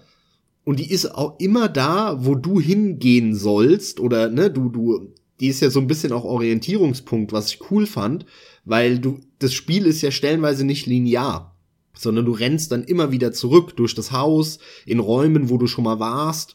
Dann weißt du halt manchmal nicht so genau, hey, wo geht's denn jetzt weiter, ne? Und wenn du die siehst, die, die Evelyn dann, stellt sich ja am Ende heraus, die, die Biowaffe, die Oma, dann weißt du, ah, okay, da geht's weiter. Und da, da war mir schon von Anfang an klar, das ist, wenn nicht die wichtige, sondern zumindest eine der wichtigsten zwei, drei Personen in dem ganzen Spiel, die damit Richtig. zu tun hat, dass hier irgendwas, ne, warum da was so komisch läuft. Ja, das ist was, was du dir relativ früh denkst, genau. Und, äh, und der, ich finde halt der letzte Kampf, darauf will ich jetzt nochmal eingehen, auf den letzten Bosskampf, weil ähm, ich finde den Anfang gar nicht mal so schlecht, wo du dann sie als kleines Mädchen siehst und du dich dann da, obwohl die so Druckwellen immer rausballert, äh, du dann halt gekonnt blocken musst und dann schnell rennen, dann wieder blocken, wenn die Druckwelle kommt, schnell rennen, weil das macht ja auch Sinn. Äh, du hast dieses Serum äh, erzeugt, dieses Heilmittel gegen diesen Pilz und sie ist ja der Pilz und dann kommst du dahin, haust dir das Ding rein und dann ist alles eigentlich in Ordnung soweit. Das ist ein ganz nettes Gameplay-Element, weil es halt auch nichts mit Schießen zu tun hat. Das fand ich ganz geschickt gemacht. Nur dann, wo, wo die sich quasi da so ausbreitet dann, weil, weil sie natürlich nicht direkt äh, geheilt wird, sondern dann völlig am Ausrasten ist und da sie der Pilz ist, wuchert sie dann über das Zimmer und dann hast du da so einen schwarzen Glibberkram vor dir oder wie man es nennen will, in dem dann so ein Gesicht ist, was einfach nur scheiße aussieht, dann wächst das Ding dann halt so wie ein Hochhaus hoch und hat aber so ein Gesicht, wo du dir denkst, so ein, so ein Quatsch einfach. Also, dann lass doch das Gesicht zumindest weg und macht halt nur so einen komischen Glibber, Pilz, irgendwas Ding. Also, das dann auch noch dem, dem so eine äh, Persönlichkeit geben zu wollen, indem sie dem irgendwo in diesem Matsch, in diesem Klumpatsch einfach ein Gesicht hinbatschen. Sorry, lass doch so einen Scheiß, ja. Dann lass halt es halt sein, gutes, was es ist, ein Pilz. Ja, es ist halt kein gutes Gegnerdesign, aber es ist das Design, was du schon immer auch in Resident Evil hast. ja, ist ja auch in Ordnung. Ja. Ich find's ja auch bei diesen Nemesis-Viechern gar nicht so schlimm, die du die ganze Zeit bekämpfst in dem Spiel. Diese normalen Pilzgegner. Da ist es ja in Ordnung. Die haben ja auch kein Gesicht. Nur bei ihr dann hört auf damit, ja. Aber dann kriegst du ja eine Waffe hingeworfen. Und diese Waffe kommt ja nicht von dieser HSG oder HCG, sondern äh, kommt ja von Umbrella. Das heißt, Umbrella hat anscheinend eine Waffe gemacht, weil die retten dich ja am Ende Umbrella mit den, mit den Helikoptern gegen diesen Pilz, was eigentlich super interessant ist, weil ja dieser HSG oder HCG, ich müsste jetzt nachschauen, das ist ja die Organisation, die Wesker gegründet hat. Weil der ja keinen Bock mehr auf Umbrella hatte und der, Bö der, der Klischee-Bösewicht ist. Und diesen, diese Superpilzwaffe, die Evelyn, hat Wesker somit quasi gegründet und seine Organisation. Und die haben natürlich Schiss gehabt, dass Umbrella den reinfuchst und äh, die Waffe zerstört oder die Informationen bekommt. Und deswegen wollten die ja überhaupt, und damit hat ja alles angefangen, dass die Evelyn, ne, also dieser Pilz, äh, was, wie, wie, wie heißt der, Dingsbums 4 oder so, dass der nach Südamerika weg sollte und versteckt werden sollte, damit die von da dann schön ihre Waffe an irgendwelche terroristischen Organisationen weiterverkaufen können und so weiter. Aber Umbrella scheint die Infos bekommen zu haben und hat da schon irgendwie mitgesteckt, da da äh, mit drin gesteckt. Und wahrscheinlich war sogar Umbrella die, die den Angriff von diesen Söldnern auf dieses Riesenschiff, wo die Evelyn, mit dem die Evelyn äh, und eben der Mia als Mutter, als Fake-Mutter nach Südamerika geschifft werden sollte, da hinter diesem Söldnerangriff, mit dem alles angefangen hat, der war wahrscheinlich von Umbrella organisiert. Da gibt's halt einige Andeutungen in dem Spiel. Und deswegen ist es halt interessant und äh, sowohl Umbrella als dann auch diese Organisation vom Wesker haben dann die, die Baker-Familie beobachtet und observiert. Und dass dann am Ende Umbrella dich rettet als Feind von dieser Wesker-Organisation, die eigentlich glücklich darüber sind, dass der ihre Kon ihr, ihr Konkurrenzprodukt, nämlich die Evelyn endlich tot ist und die jetzt wieder ihre eigenen Biowaffen an irgendwelche Terrororganisationen verkaufen kann, die haben sich natürlich ohne Ende darüber gefreut. Also das ganze Spiel, und das finde ich geil, und das ist ja die Quintessenz, dein persönliches Schicksal hat dazu geführt, dass du genau das gemacht hast, was Umbrella will.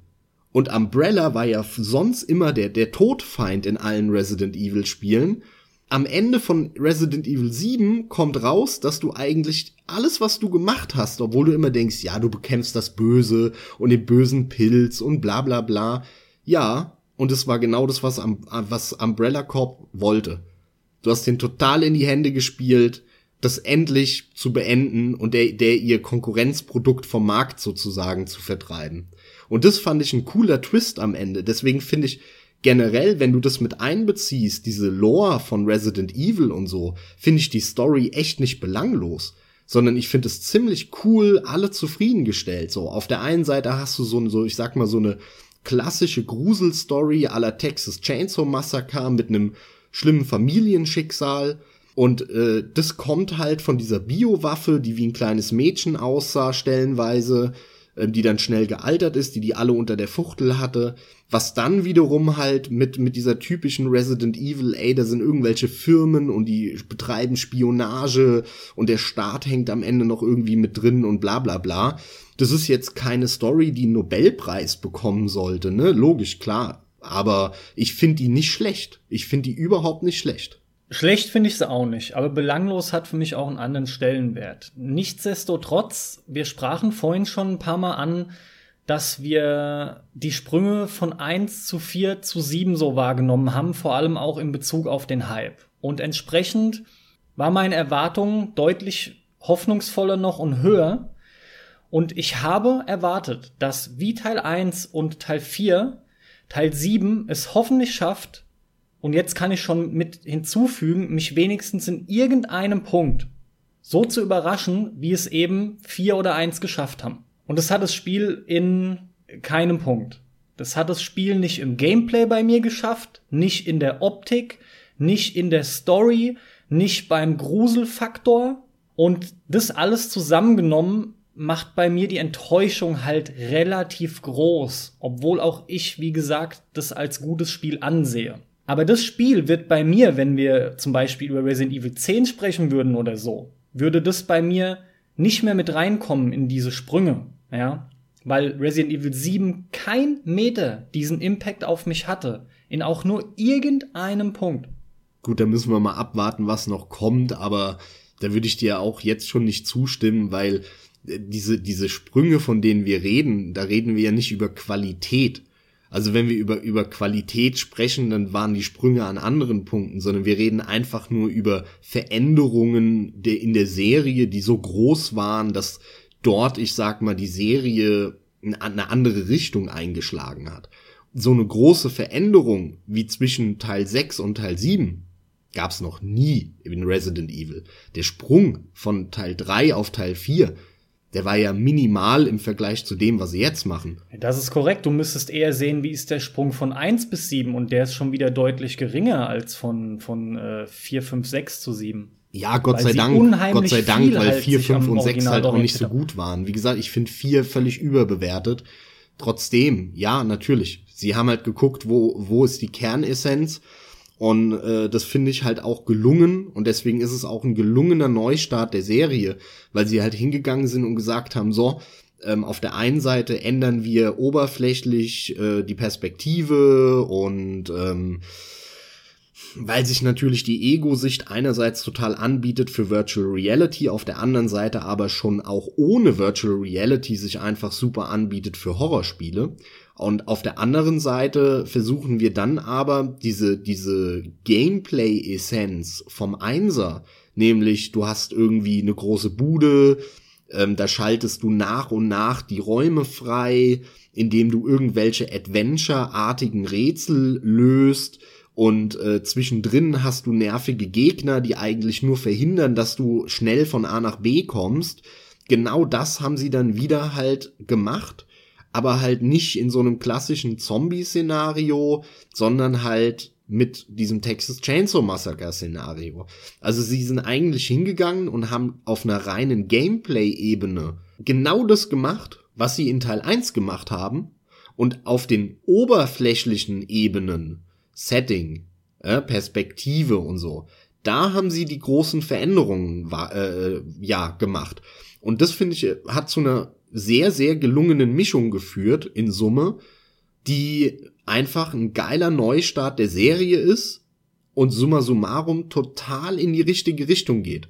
Und wenn sie halt jetzt noch, ich sag mal, diesen Gameplay-Durchhänger in der zweiten Hälfte von dem Spiel überwinden, in, im, in Resident Evil 8 dann und äh, wieder ein cooles Setting sich aussuchen ne, weil, weil die, die, die zweite Hälfte bei Resident Evil 7, diese, diese ganze Bootgeschichte und so, wo du dann halt auch ziemlich lange so ein großes Level hast, wo du in diesem Boot rumrennst. Und es ist halt einfach, ich mein, sorry, aber so, so ein Schiff, das, so ein Schiffswrack, das ist halt einfach ein scheiß Setting. Und danach, du hast es schon angesprochen, kommst du dann in eine Mine, wo du dir auch denkst, ja, wow, Minenlevel. Kotz, wie oft ich in Spielen schon in Lagerhallen und Minenlevel war. Ich kann es nicht mehr sehen. Ähm, das ist halt einfach spielerisch schwach. Da hätten sie, ganz ehrlich, meiner Meinung nach lieber zwei Stunden kürzer das Spiel machen sollen und sich diese ganze Scheiße schenken. Und wenn sie das noch hinbekommen und dann vielleicht die Technik auf der Playstation ein bisschen besser hinbekommen, ey, wow, dann hast du ein hammergeiles Spiel, meiner Meinung nach. Also vor allem die Gegner, das ist so ein weiterer Punkt. Man kann an den allermeisten vorbeirennen. Das ist auch wie im Einser. Okay, aber ja. dadurch schwindet halt. Das ist doch aber Resident Bedrohung. Evil. Meinetwegen, aber das macht's nicht besser und hievt's vor allem nicht in moderneres Gewand. Ich möchte halt, also ich muss an der Stelle schon zugeben, natürlich wirkt es mit Sicherheit auf jemanden, der im, im, im, im besten Falle noch gar keins gespielt hat, der, für den das jetzt das erste Resident Evil ist, kann ich mir vorstellen, dass das eine Wucht ist. Das mag auch durchaus sein. Ich muss halt nur aber aus meiner Perspektive das Ganze betrachten. Und da sehe ich einfach nur, dass das mir von dem Horrorflair und von der Erwartung mich überhaupt nicht erreichen konnte. Das war nur stellenweise unheimlich, Jumpscares haben selten funktioniert. Die angesprochenen Gegner übrigens, die allesamt, abgesehen von den Familienmitgliedern, nur diese blöden Mole-Dinger waren, wenn wir jetzt mal irgendwie diese, diese Spinnen an Schränken und die, äh, was sind's, ähm, diese Riesenmoskitos, wenn wir die jetzt mal außer Acht lassen, weil die kommen nur ganz kurz vor, sind es eigentlich nur mit Teer überzogene Zombies. Nee. Ey, absolut. Die einen, Nicht die Teer, schlürfen. Pilz, die, Pilz. Ist ein Pilz. Okay, sorry, Pilz. Also die einen, die schlürfen. Ich habe gedacht, du sagst jetzt, nee, sind überhaupt nicht wie Zombies. Die einen, die Standard, die schlürfen so rum quasi, ja. Die anderen, die, die, wie die Licker, kriechen die auf dem Boden rum auf allen Vieren und springen dich dann an. Dann hast du die typischen Zombie-Bloater, ne, die dicken Fetten, die auf dich einkotzen. Du hast einfach fast keine Gegnervielfalt. Das ist einer der großen Kritikpunkte. Bin ich voll bei dir. Gerade der Story-Part zum Schluss in der Mine, den du angesprochen hast, wo dir einfach in so einem, wo es in so einem Rondell hochgeht, ja, wo dir einfach nur etliche Gegner vor die Flinte geworfen werden. Das hat mich übrigens an Resident Evil 4 ans Minenlevel total erinnert oder an das Level in der Höhle mit den Insekten. Wer es gespielt hat, dem wird es auch direkt vor Augen sein. Und ich habe wirklich auch direkt, ich wollte es ja auch dann halt durchhaben, ja, und es wurde ja nicht besser, es wurde ja als nerviger. Ich wollte es dann durchhaben und hab dementsprechend auch gleich geguckt, ob ich dran vorbeirennen kann und ich konnte fucking komplett durchrennen an der kompletten Riesenmasse an Gegnern. Ich habe keinen einzigen Schuss abgefeuert und das Ganze gipfelte dann in dem Kampf, der von einigen als relativ schwieriger Kampf bezeichnet wird und der es auch ist, wenn man ihn dann überhaupt antritt. Und zwar kommst du dann nämlich. Nein, da äh, stimme ich dir nicht zu. Nein, der ist nicht schwer, der ist super simpel. Weil du nämlich nur, pass auf, ich habe ihn nicht gespielt, ich habe das nur gehört, aber ich spreche von dem Kampf gegen zwei Bloater, nenne ich es jetzt trotzdem gleichzeitig, wo in der Mitte so eine Art äh, Aufzug oder ein Schacht zumindest ist. Und rechts ist ein Förderband, was im 45-Grad-Winkel nach oben geht, und links. Und ich gehe davon aus, du läufst wie so eine Acht oder zumindest im Kreis und musst als nur wieder auf die Förderbänder und musst wieder auf die ballern. Ich bin aber in den Raum reingekommen, dann sind die gespawnt, direkt nebendran ist eine Leiter, da bin ich drauf zu, bin die hoch hab mal geguckt, was um die nächste Ecke ist, hab gesehen, da ist ein Speicherpunkt, hab abgespeichert. Klar, ich meine, warum nicht? Gehst du den Kampf natürlich an, wenn du noch speichern konntest. Geh zurück und die sind nicht mehr gespawnt. Geil. Keine Schwierigkeit, richtig schlecht gemacht, Kampf vorbei. Ich mach einfach die Kisten auf und fertig. Und es ging mir zu oft in dem Spiel so. Generell war das Spiel am Anfang so viel besser auch dieses Übermächtige der Familienmitglieder, zumindest allem voran des Vaters, das fühlt sich besser an. Du, du stellst halt ziemlich schnell fest, ja, okay, gut, ich kann ihn halt nicht besiegen, das kann mich jetzt nerven oder auch nicht, aber du fühlst dich wehrlos, hilflos. Du weißt, du musst fliehen. Und stellst dann unter Umständen fest, du kannst ihn höchstens zu Boden zwingen für eine lächerlich kurze Zeit mit unheimlich viel Munitionsaufwand, was du also nach dem ersten Mal, wenn du das geschafft hast, von da an schon eigentlich nie mehr machst, weil sich überhaupt nicht lohnt. Diese Momente mit diesen Familienmitgliedern als Gegnern, dieses Übermächtige beziehungsweise das daraus resultierende Hilflose auf deiner Seite, das fand ich mit am stärksten. Denn die Endgegner waren nicht gut, wenn du mich fragst. Da waren die besten schon noch, wenn überhaupt, die Familienmitglieder. Die normalen Gegner, die fand ich nicht besonders.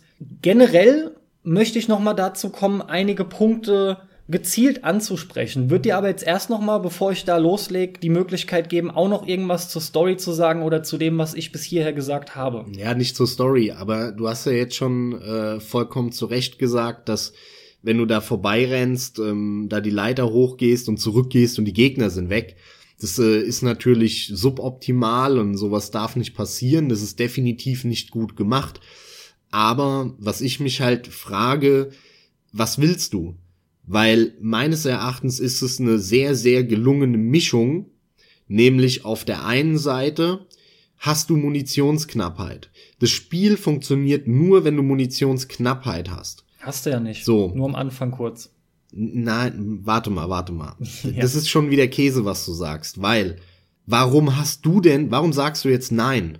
Weil du nämlich an sau viel vorbeigerannt bist. Ja, weil es nicht nötig ist zu schießen, so. klar. Ja, aber genau das müssen sie dir nämlich geben. So, und egal wie du es jetzt drehst, du würdest daran rummäkeln und kritisieren.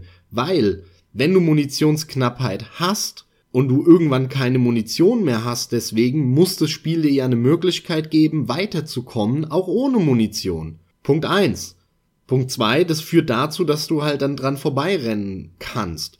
Macht ja auch Sinn, weil das Spiel geht nicht darum, dass du Gegner tötest, sondern das ist wie in einem Dead Rising, wo die einfach nur im Weg sind, um von A nach B zu kommen. Alles andere ist Latte, also mal abgesehen von den Bosskämpfen, ja. Damit aber dir das Gefühl gegeben wird, ey, es ist nicht so einfach oder simpel hier jetzt einfach nur durchzurennen, haben sie eine relativ träge Steuerung dir gegeben und auch ein träges Rennen ja, also eine sehr langsame Bewegung, sage ich mal, in Summe, weil das Rennen unterscheidet sich ja gefühlt fast gar nicht vom normalen Laufen, damit du eben, selbst wenn du keine Munition mehr hast und einfach nur dran vorbeiläufst oder von Anfang an dran vorbeiläufst und erst gar nicht drauf schießt, zumindest das Gefühl hast, die Monster können mich immer noch so irgendwie bekommen an Ecken und Kanten und ne, du bist nicht einfach komplett safe, wenn du einfach Rennen gedrückt hältst und durchrennst. Und dieses Dreieck aus Gameplay-Elementen, muss ich sagen, hat bei mir sehr wohl funktioniert. Ich habe manchmal geschossen, bin manchmal dran vorbeigelaufen, je nach Situation. Ähm, und das hat einfach funktioniert deswegen finde ich, oder wie soll ich sagen, die, dein, dein, deine Kritik daran ist meines Erachtens nicht richtig. Weil hätten sie dir keine Munitionsknappheit gegeben und hätten dafür das Spiel aber so gemacht, dass du an, an den Gegnern nicht vorbeirennen kannst, dann würdest du rummeckern und würdest sagen, ja, eigentlich, aber du hast viel zu viel Munition, das ist ja kein Shooter und in einem, in einem äh, Resident Evil geht's ja darum, dass du Munitionsknappheit hast. Dann würdest du das kritisieren. Wenn sie aber das nicht. Vorbeirennen nicht gemacht Vierer hätten, nicht wenn sie dir das Vorbeirennen nicht gegeben hätten, aber Munitionsknappheit, dann wärst du spätestens irgendwann in die Situation gekommen, dass du einfach einen Gamebreaker hast, weil du nicht mehr vorankommst. Ne? Also irgendwo musst du, musst du einen Kompromiss eingehen. Und dann ist die Frage, wie du das halt ausbalancierst wie gesagt, ich finde, sie haben es nicht schlecht balanciert, sondern bei mir hat es funktioniert. Solche Dinge, so, so, so rein Popper, Lader und geskriptete Ereignisse, die dann nicht mehr passieren, dieses natürlich sehr ungeschickt und sowas sollte nicht passieren. Also ich sehe deine Punkte. Ich, ich kann dir das nicht klar beantworten, denn da sich Resident Evil äh, im Laufe der Jahre verändert hat, habe auch ich ja immer wieder andere oder neue Konzepte angenommen und ich ich habe mich daran auch angepasst. Das hat auch immer wieder geklappt.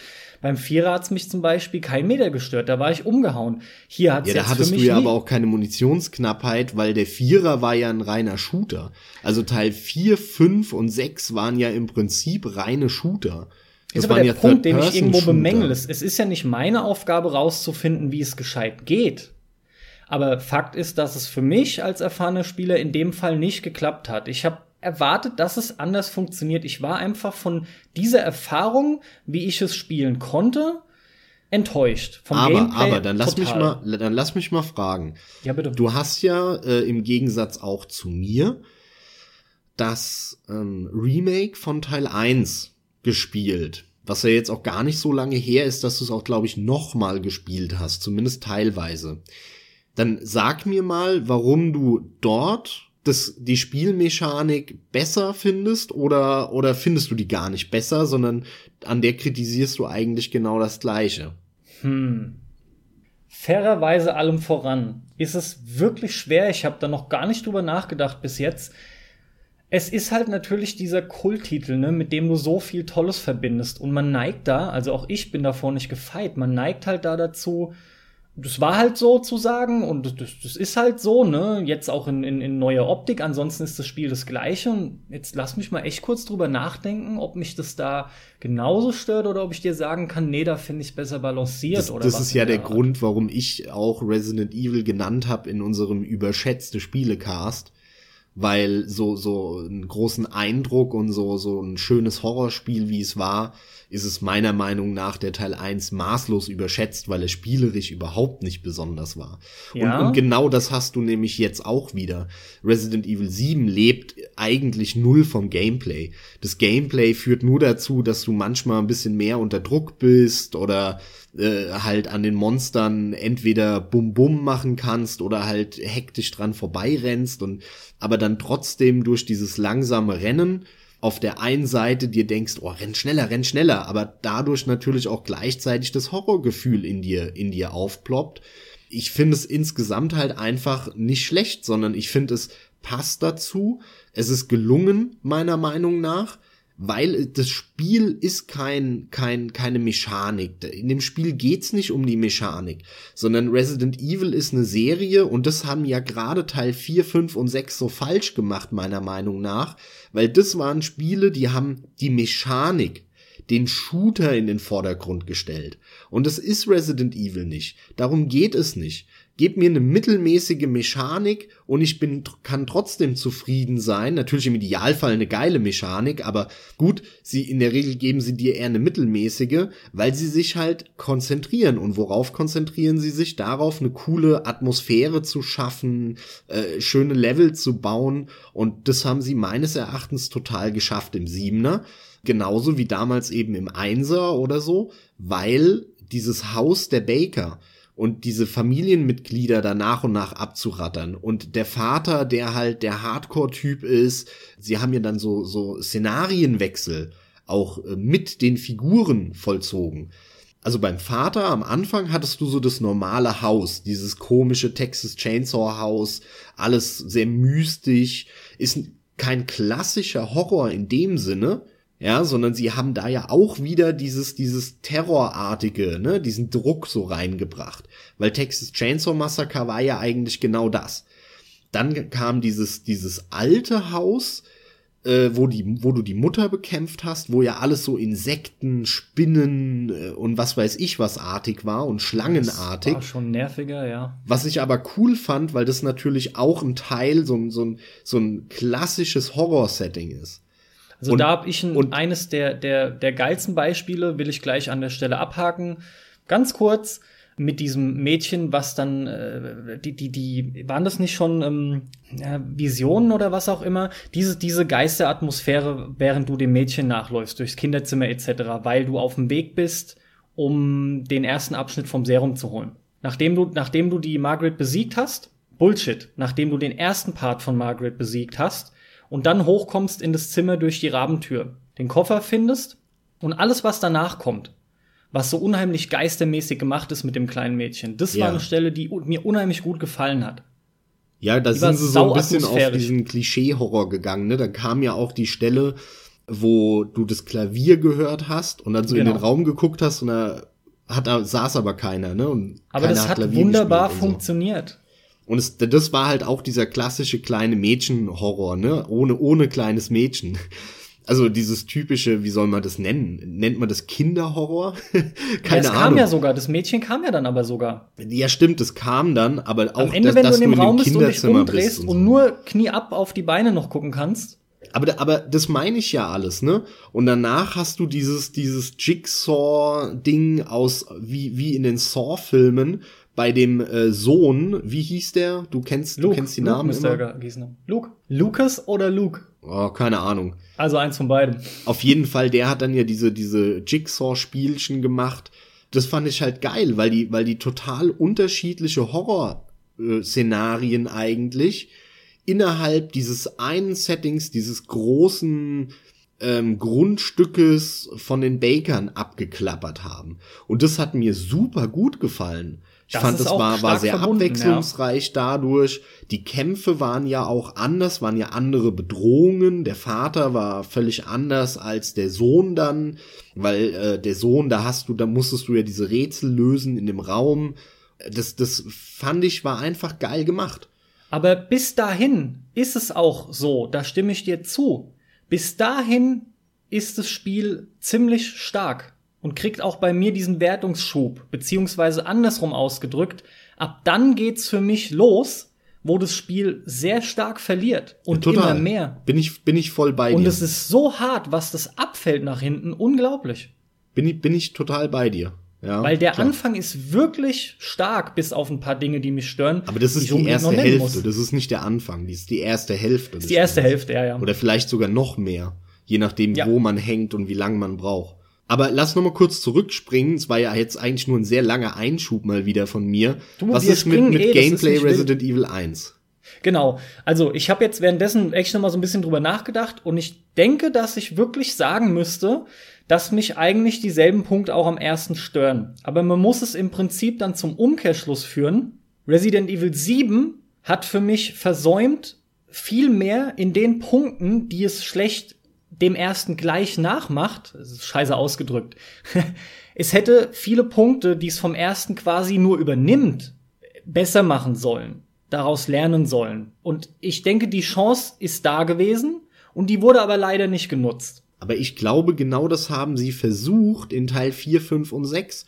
Und da sind sie total auf die Fresse gefallen. Da weil haben sie was ganz anderes sich aber auf die gemacht. Mechanik konzentriert. Ja, ja aber da haben sie ja Und- was ganz anderes draus gemacht. Völlig anders. Sie haben Scheiße gemacht. Und sie sollen sich halt nicht auf die Mechanik konzentrieren, sondern sollen sich auf die Atmosphäre konzentrieren und so und, und einfach ein schönes Gruselspiel abliefern. Und wenn dann deswegen leider das Spiel, das rein spielerische, nur mittelmäßig ist, finde ich das gar nicht so schlimm.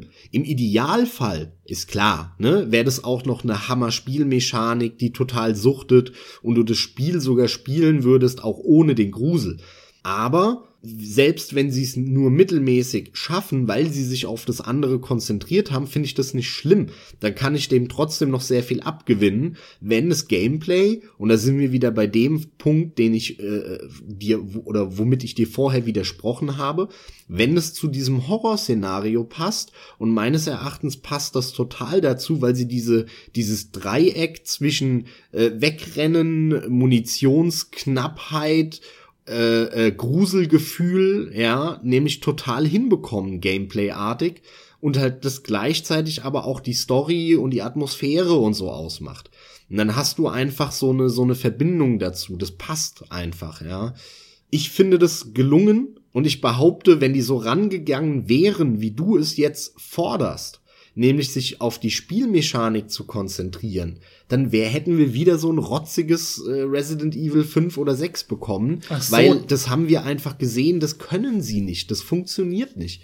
Du kannst nicht einen geilen Third-Person-Shooter bauen und danach im Nachhinein hingehen und sagen, so, jetzt machen wir noch eine Prise Gro- Horror dazu. Das funktioniert nicht und vor allem haben sie es überhaupt nicht hinbekommen. Aber mein Anspruch äh, ist ja nicht nur an das reine Gameplay. Also das soll ja alles, wenn möglich, gut zusammenpassen. Und das, das hat sich bei mir einfach nicht richtig angefühlt. Ich habe es auch so gespielt, dass ich gerade am Anfang unten im Keller, wenn du das erste Mal auf die Molds triffst, es ist ja schon schwerer, an denen vorbeizurennen. Die musst du ja eigentlich überwiegend umschießen, ja. Ja, da hast Keller, du auch am ja. meisten, genau, da hast du auch am meisten mit Munitionsknappheit zu kämpfen. Aber ab dann, auch im Schiff, ist es schon lange vorbei. Da hast du eigentlich überhaupt keine Probleme mehr. Und ähm, gerade da kannst du dann aber auch gleichzeitig noch dran vorbeirennen. Und das ist für mich auch ein Balancing-Problem irgendwo. Warum? Finde ich Weil- nicht. Da kommt es nicht mehr so drauf an. Da kannst, sollst du es auch so spielen können, dass du an willst. allem vorbeirennst und einfach nur die Story dann dir anguckst. Ja, aber es war so also gerade da finde ich es also, eigentlich nee. richtig, dass sie es so gemacht haben. Aber dann finde ich es komisch, weil die schicken mich auf dem Schiff extrem lang rum durch, naja, Wege, wo ich unter Umständen einmal vielleicht falsch den Aufzug runterspringe oder sowas und muss wieder anders dann rumlaufen. Ich habe sehr viel Laufwege generell, aber auch vor allem auf dem Schiff und Gegner sind aber kaum da, die ich tatsächlich bekämpfen muss. Das heißt, also nicht wirklich ein Hindernis, Außer ich muss einmal kurz gucken, ob ich links oder rechts am Gegner vorbeirenne, weil da mehr Platz ist. Oder ich muss halt gucken, wo mehr Platz ist. Das heißt, im Endeffekt werde ich zurückgelassen mit einfach nur relativ lange Rumrennerei, obwohl ich weiß, wo ich hinzurennen hab dann. Ja gut, aber Carsten, nochmal, das ist Resident Evil. Du Das machst nichts doch nicht anderes in besser. Teil 1. Aber warum kann sich denn Resident Evil nicht dahingehend etwas modernisieren oder verbessern, ohne grundlegend was zu ändern wie beim Vierer? Naja, also, also zum einen, äh, ich bin ja bei dir, ja. Das ist ja der Grund, warum ich auch sage, Resident Evil ist überbewertet, auch Teil 1, weil das kein besonders tolles Gameplay ist und ich würde mir auch ein wesentlich geileres Gameplay gerne wünschen. Ohne Frage, da sind wir ja komplett beieinander. Aber ich finde schon, Resident Evil 7 macht genau diese Art von Gameplay wesentlich geiler als ein Teil 1, 2 oder 3. Ja, wobei da schon wieder ein weiterer Punkt kommt, ne? Aufgrund von VR haben die unter anderem die äh, Bewegung stark entschleunigt. Hier ist ein Unterschied wieder zwischen PC und Konsolenversion. Ich spiel's auf der höchsten Einstellung und es ist trotzdem, es ist so langsam, sich zu drehen, ja. Ja, ich habe auch die, die DPI auf mein, bei meiner Maus doppelt so schnell gemacht und auch noch in den, im, im Menü die Mausgeschwindigkeit hochgedreht. Also Deswegen so, ich, ich war dann Beispiel- letztendlich auf so einer normalen Ego First Person äh, Geschwindigkeit, aber musste es auch extrem hochschrauben alles. Ja, aber das Ballen ist dir garantiert leichter gefallen. Also es ist eine unheimlich sein, ja. schlechte Patch-Steuerung, was das Zielen angeht. Ich habe viel rumgespielt mit den Einstellungen und bin letzten Endes nicht so wirklich ganz glücklich geworden. Die ist einfach nicht besonders gut, ja. Und das hat halt auch am Nervenkostüm gezerrt, leider. Weil wenn du mal ballern musstest, Ah, dann hast du halt gehofft, dass es auch immer ganz gut passt, weil die Gegner haben sich dafür, wie die Steuerung auf Konsole funktioniert, relativ stark hin und her bewegt, um gezielt Kopftreffer hinzubekommen. Denn, das muss ich auch sagen, wenn du nicht schnell genug auf den Kopf getroffen hast, dann hattest du Probleme, die schnell genug auszuschalten, bevor deine Magazine leer waren. Ja, absolut, natürlich, ja. Und äh, an der Stelle sei auch mal erwähnt, wir beide sind mehrfach gestorben, ne? Das auch noch hinzu. Ja, Gott sei Dank. Ist also, definitiv äh, Gott kein sei Dank. Spiel, trotzdem Durchrennen und allem, von dem ich spreche. Äh, es ist nicht so, als hätte ich das Spiel von, von A bis Z komplett durchgerannt und wäre nie gestorben. Im Gegenteil, also ich bin relativ häufig trotzdem draufgegangen. Das gehört aber zu einem Horrorspiel dazu und es hat mich eher gefreut, ähm, dass selbst auf dem normalen Schwierigkeitsgrad ich zwar, ich sag mal, auf diesen Zwischenwegen, wo die normalen Gegner gekommen sind, da bin ich in der Regel nicht draufgegangen, ein, zwei Mal oder so, aber das ist wirklich zu vernachlässigen. Aber halt bei so wichtigen Momenten wie halt den Bosskämpfen oder sowas, da bin ich schon regelmäßig gestorben und ich glaube in Summe äh, am Ende kriegt man eine Statistik angezeigt. Da habe ich bin ich irgendwie 35 Mal oder knapp 40 Mal draufgegangen im gesamten Spiel. Ähm, aber gut, 20 Mal wahrscheinlich nur beim ersten Boss davon. Ja. aber, im, aber immerhin ist es nicht so, als wäre ich halt fünfmal draufgegangen, weil ich Bock hatte, Faxen zu machen, sondern man ist halt auch wirklich, wenn man keine Faxen macht, sondern es ernst spielen will, wird man mehrfach auch sterben, auch auf dem ganz normalen Schwierigkeitsgrad. Und das finde ich eigentlich ganz cool. Also so vom Balancing her, vom Schwierigkeitsgrad her, ist es für ein Horrorspiel, ist es gut. Hat mich jetzt nicht gestört, ne? Ist nicht so einfach. Aber auch nicht zu schwer, so man kommt auch gut voran. Da würde ich auch sagen, das ist in Ordnung. Und jetzt gerade, weil du auch Boss-Battles angesprochen hast und gerade beim ersten, so sehr es mich auf der einen Seite ein Stück weit auch genervt hat, wegen der Behebigkeit, wegen dem Trägen, es zu spielen, fand ich den Bossfight als Bossfight an und für sich ziemlich okay gemacht und designt. Der hat Laune gemacht, der war abwechslungsreich, dass du diese Säcke, dass du den da betäuben konntest oder kurz stunnen konntest und dann hast du noch eine Kettensäge bekommen. Das hat mir alles ganz gut gefallen. Ähm, es, war halt nur dieses, aufgrund der Steuerung habe ich oft so einen Sandsack dann daneben getreten, ja. Und ich habe genau gemerkt, es liegt an der Steuerung und nicht an mir. Und sowas nervt. Ja, sowas nervt wirklich einfach. Und ich habe regelmäßig von Anfang an, ich meine, ja, es ist Resident Evil, ich arbeite von Anfang an mit dem um 180 Grad drehen Move. Und das hat schon den Bossfight enorm erleichtert. Ohne ist es noch mal eine andere Geschichte. Was ich am äh, PC wieder kein einziges Mal benutzt habe. Ja, was schon zeigt, ich wie viel das alles mit der Maus natürlich drehst, gemacht. Ja. Ganz klar, ist nicht nötig. Was wollte ich denn jetzt sagen? Weil mir hat der Bossfight an und für sich gut gefallen. Ich wollte was sagen in Richtung klassische Bossfights laufen ja auch in der Regel oft so ab. Du, du lernst halt Patterns, ja, um, um nur den Punkt zu nennen. Du lernst nun mal Muster und wirst besser. Da ist immer ein gewisses Trial and Error dabei. Es ist oft so, dass du stirbst und dann weiterkommst. Wie fandest du denn äh, die ganze Thematik Inventar und Inventar-Rumschieberei?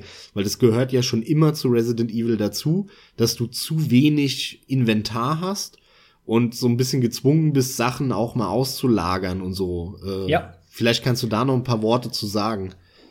Also die Itemverwaltung in Resident Evil 7 da bin ich ein Stück weit tatsächlich hin und her gerissen. Ich finde es nicht so leicht, in dem Fall eine klare Meinung zu bekommen. Denn zum einen ist auch hier irgendwie wieder dieser Punkt, es gehört halt zu Resident Evil 7 dazu und ist mit Sicherheit unter anderem neben der Referenz durch die Kassettenrekorder zu den Platten, ach Quatsch, zu den Schreibmaschinen, Plattenspielern auch nicht schlecht, ist es mit Sicherheit ganz klar einer der großen Bezugspunkte, der großen Bezugspunkte zu Resident Evil 1. Ich bin mir aber nicht sicher, ob es überhaupt nötig gewesen wäre, denn es gibt, zumindest ging es mir so, auch unheimlich viele Items bereits zu Beginn. Und ich spreche unter anderem von diesen, wie heißen sie, diese Psychostimulants oder wie auch immer. Die Items, von denen ich rede, sind die, die dafür sorgen, dass du Gegenstände für eine kurze Zeit angezeigt bekommst in einem gewissen Radius. Ja, sowohl über als auch unter dir. Äh, das sind Items, die ich zum Beispiel gar nicht benutzt habe, die sind immer gleich rausgeflogen. Des Weiteren war mir immer ziemlich klar, welche Waffen ich benutzen möchte. Und natürlich brauchte ich dann auch den anderen Kram nie groß mitzunehmen, ja. Beziehungsweise hab den auch immer schnell wieder eingelagert. Ich stelle mir auch die Frage, inwiefern, also davon ausgehend, dass es natürlich drinnen bleibt, inwiefern man das hätte verbessern können.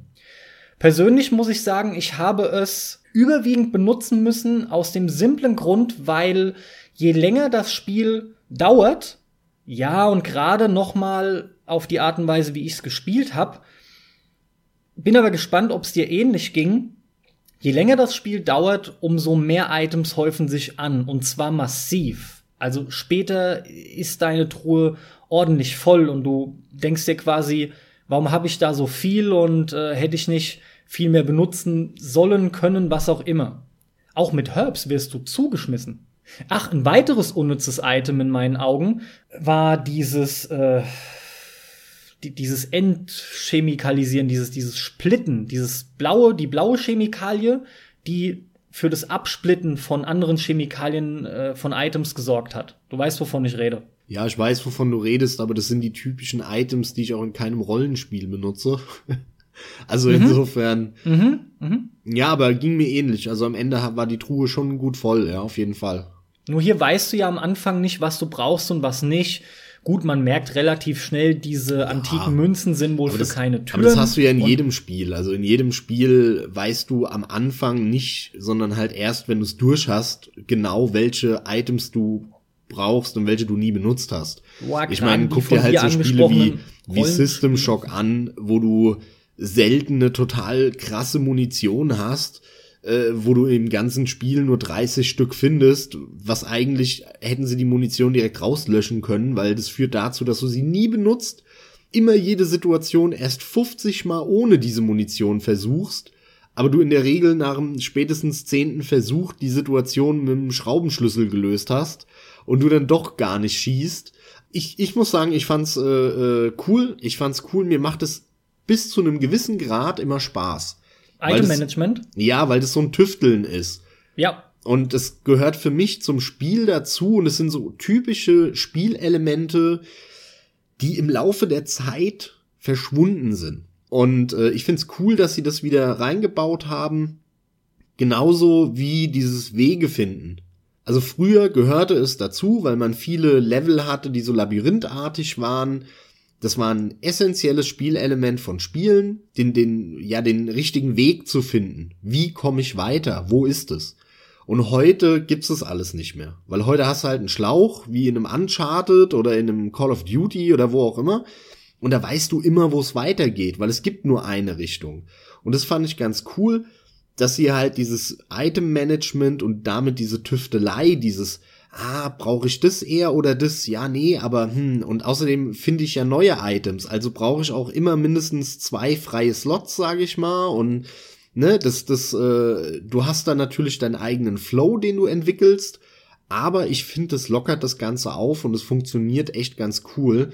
Das hat mir bis zum Schluss eigentlich echt Spaß gemacht. Und ich finde auch, was den Levelaufbau angeht, das fand ich cool, weil dadurch, dass es so ein Areal ist, ein Grundstück, ähm, hast du so ein bisschen diesen Dark Souls-Effekt.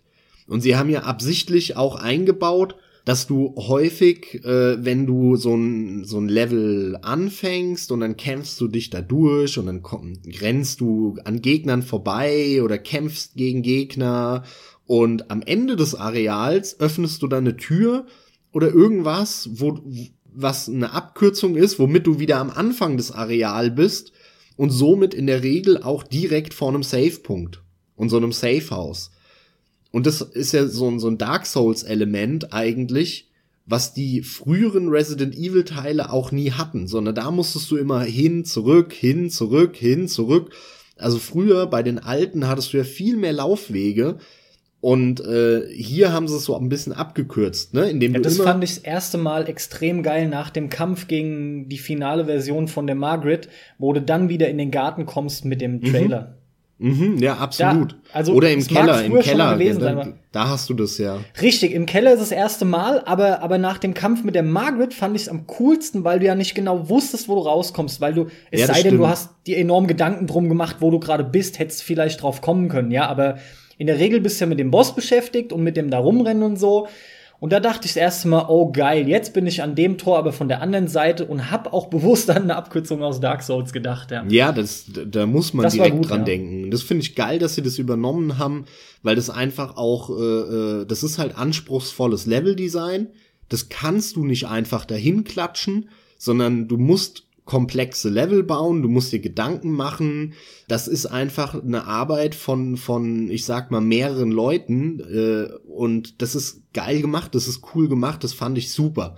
Generell das Bakers Anwesen im Gesamten ist eigentlich ziemlich fantastisch und auch sehr glaubwürdig eigentlich. Ohne Scheiß. Das hat mir auch unheimlich gut gefallen. Ja, ein bisschen monstergroß, aber ansonsten ist es schon. Ja, cool, aber auch deutlich kleiner als bei Resident Evil damals. Also, ja, es ist trotzdem zu groß, aber dann hättest du halt noch viel weniger Raum nun mal zum Spielen, ne? Und das wäre dann auch wieder, weiß nicht, ob das so gut gewesen wäre. Ich finde, es ist eine, das ist eine gelungene Mischung. Aber jetzt haben wir, jetzt haben wir ja über sau viel Punkte gesprochen. Ich glaube, alle Zuhörer wissen jetzt ziemlich genau, wie wir das Spiel finden, dass wir es ganz, ganz cool finden.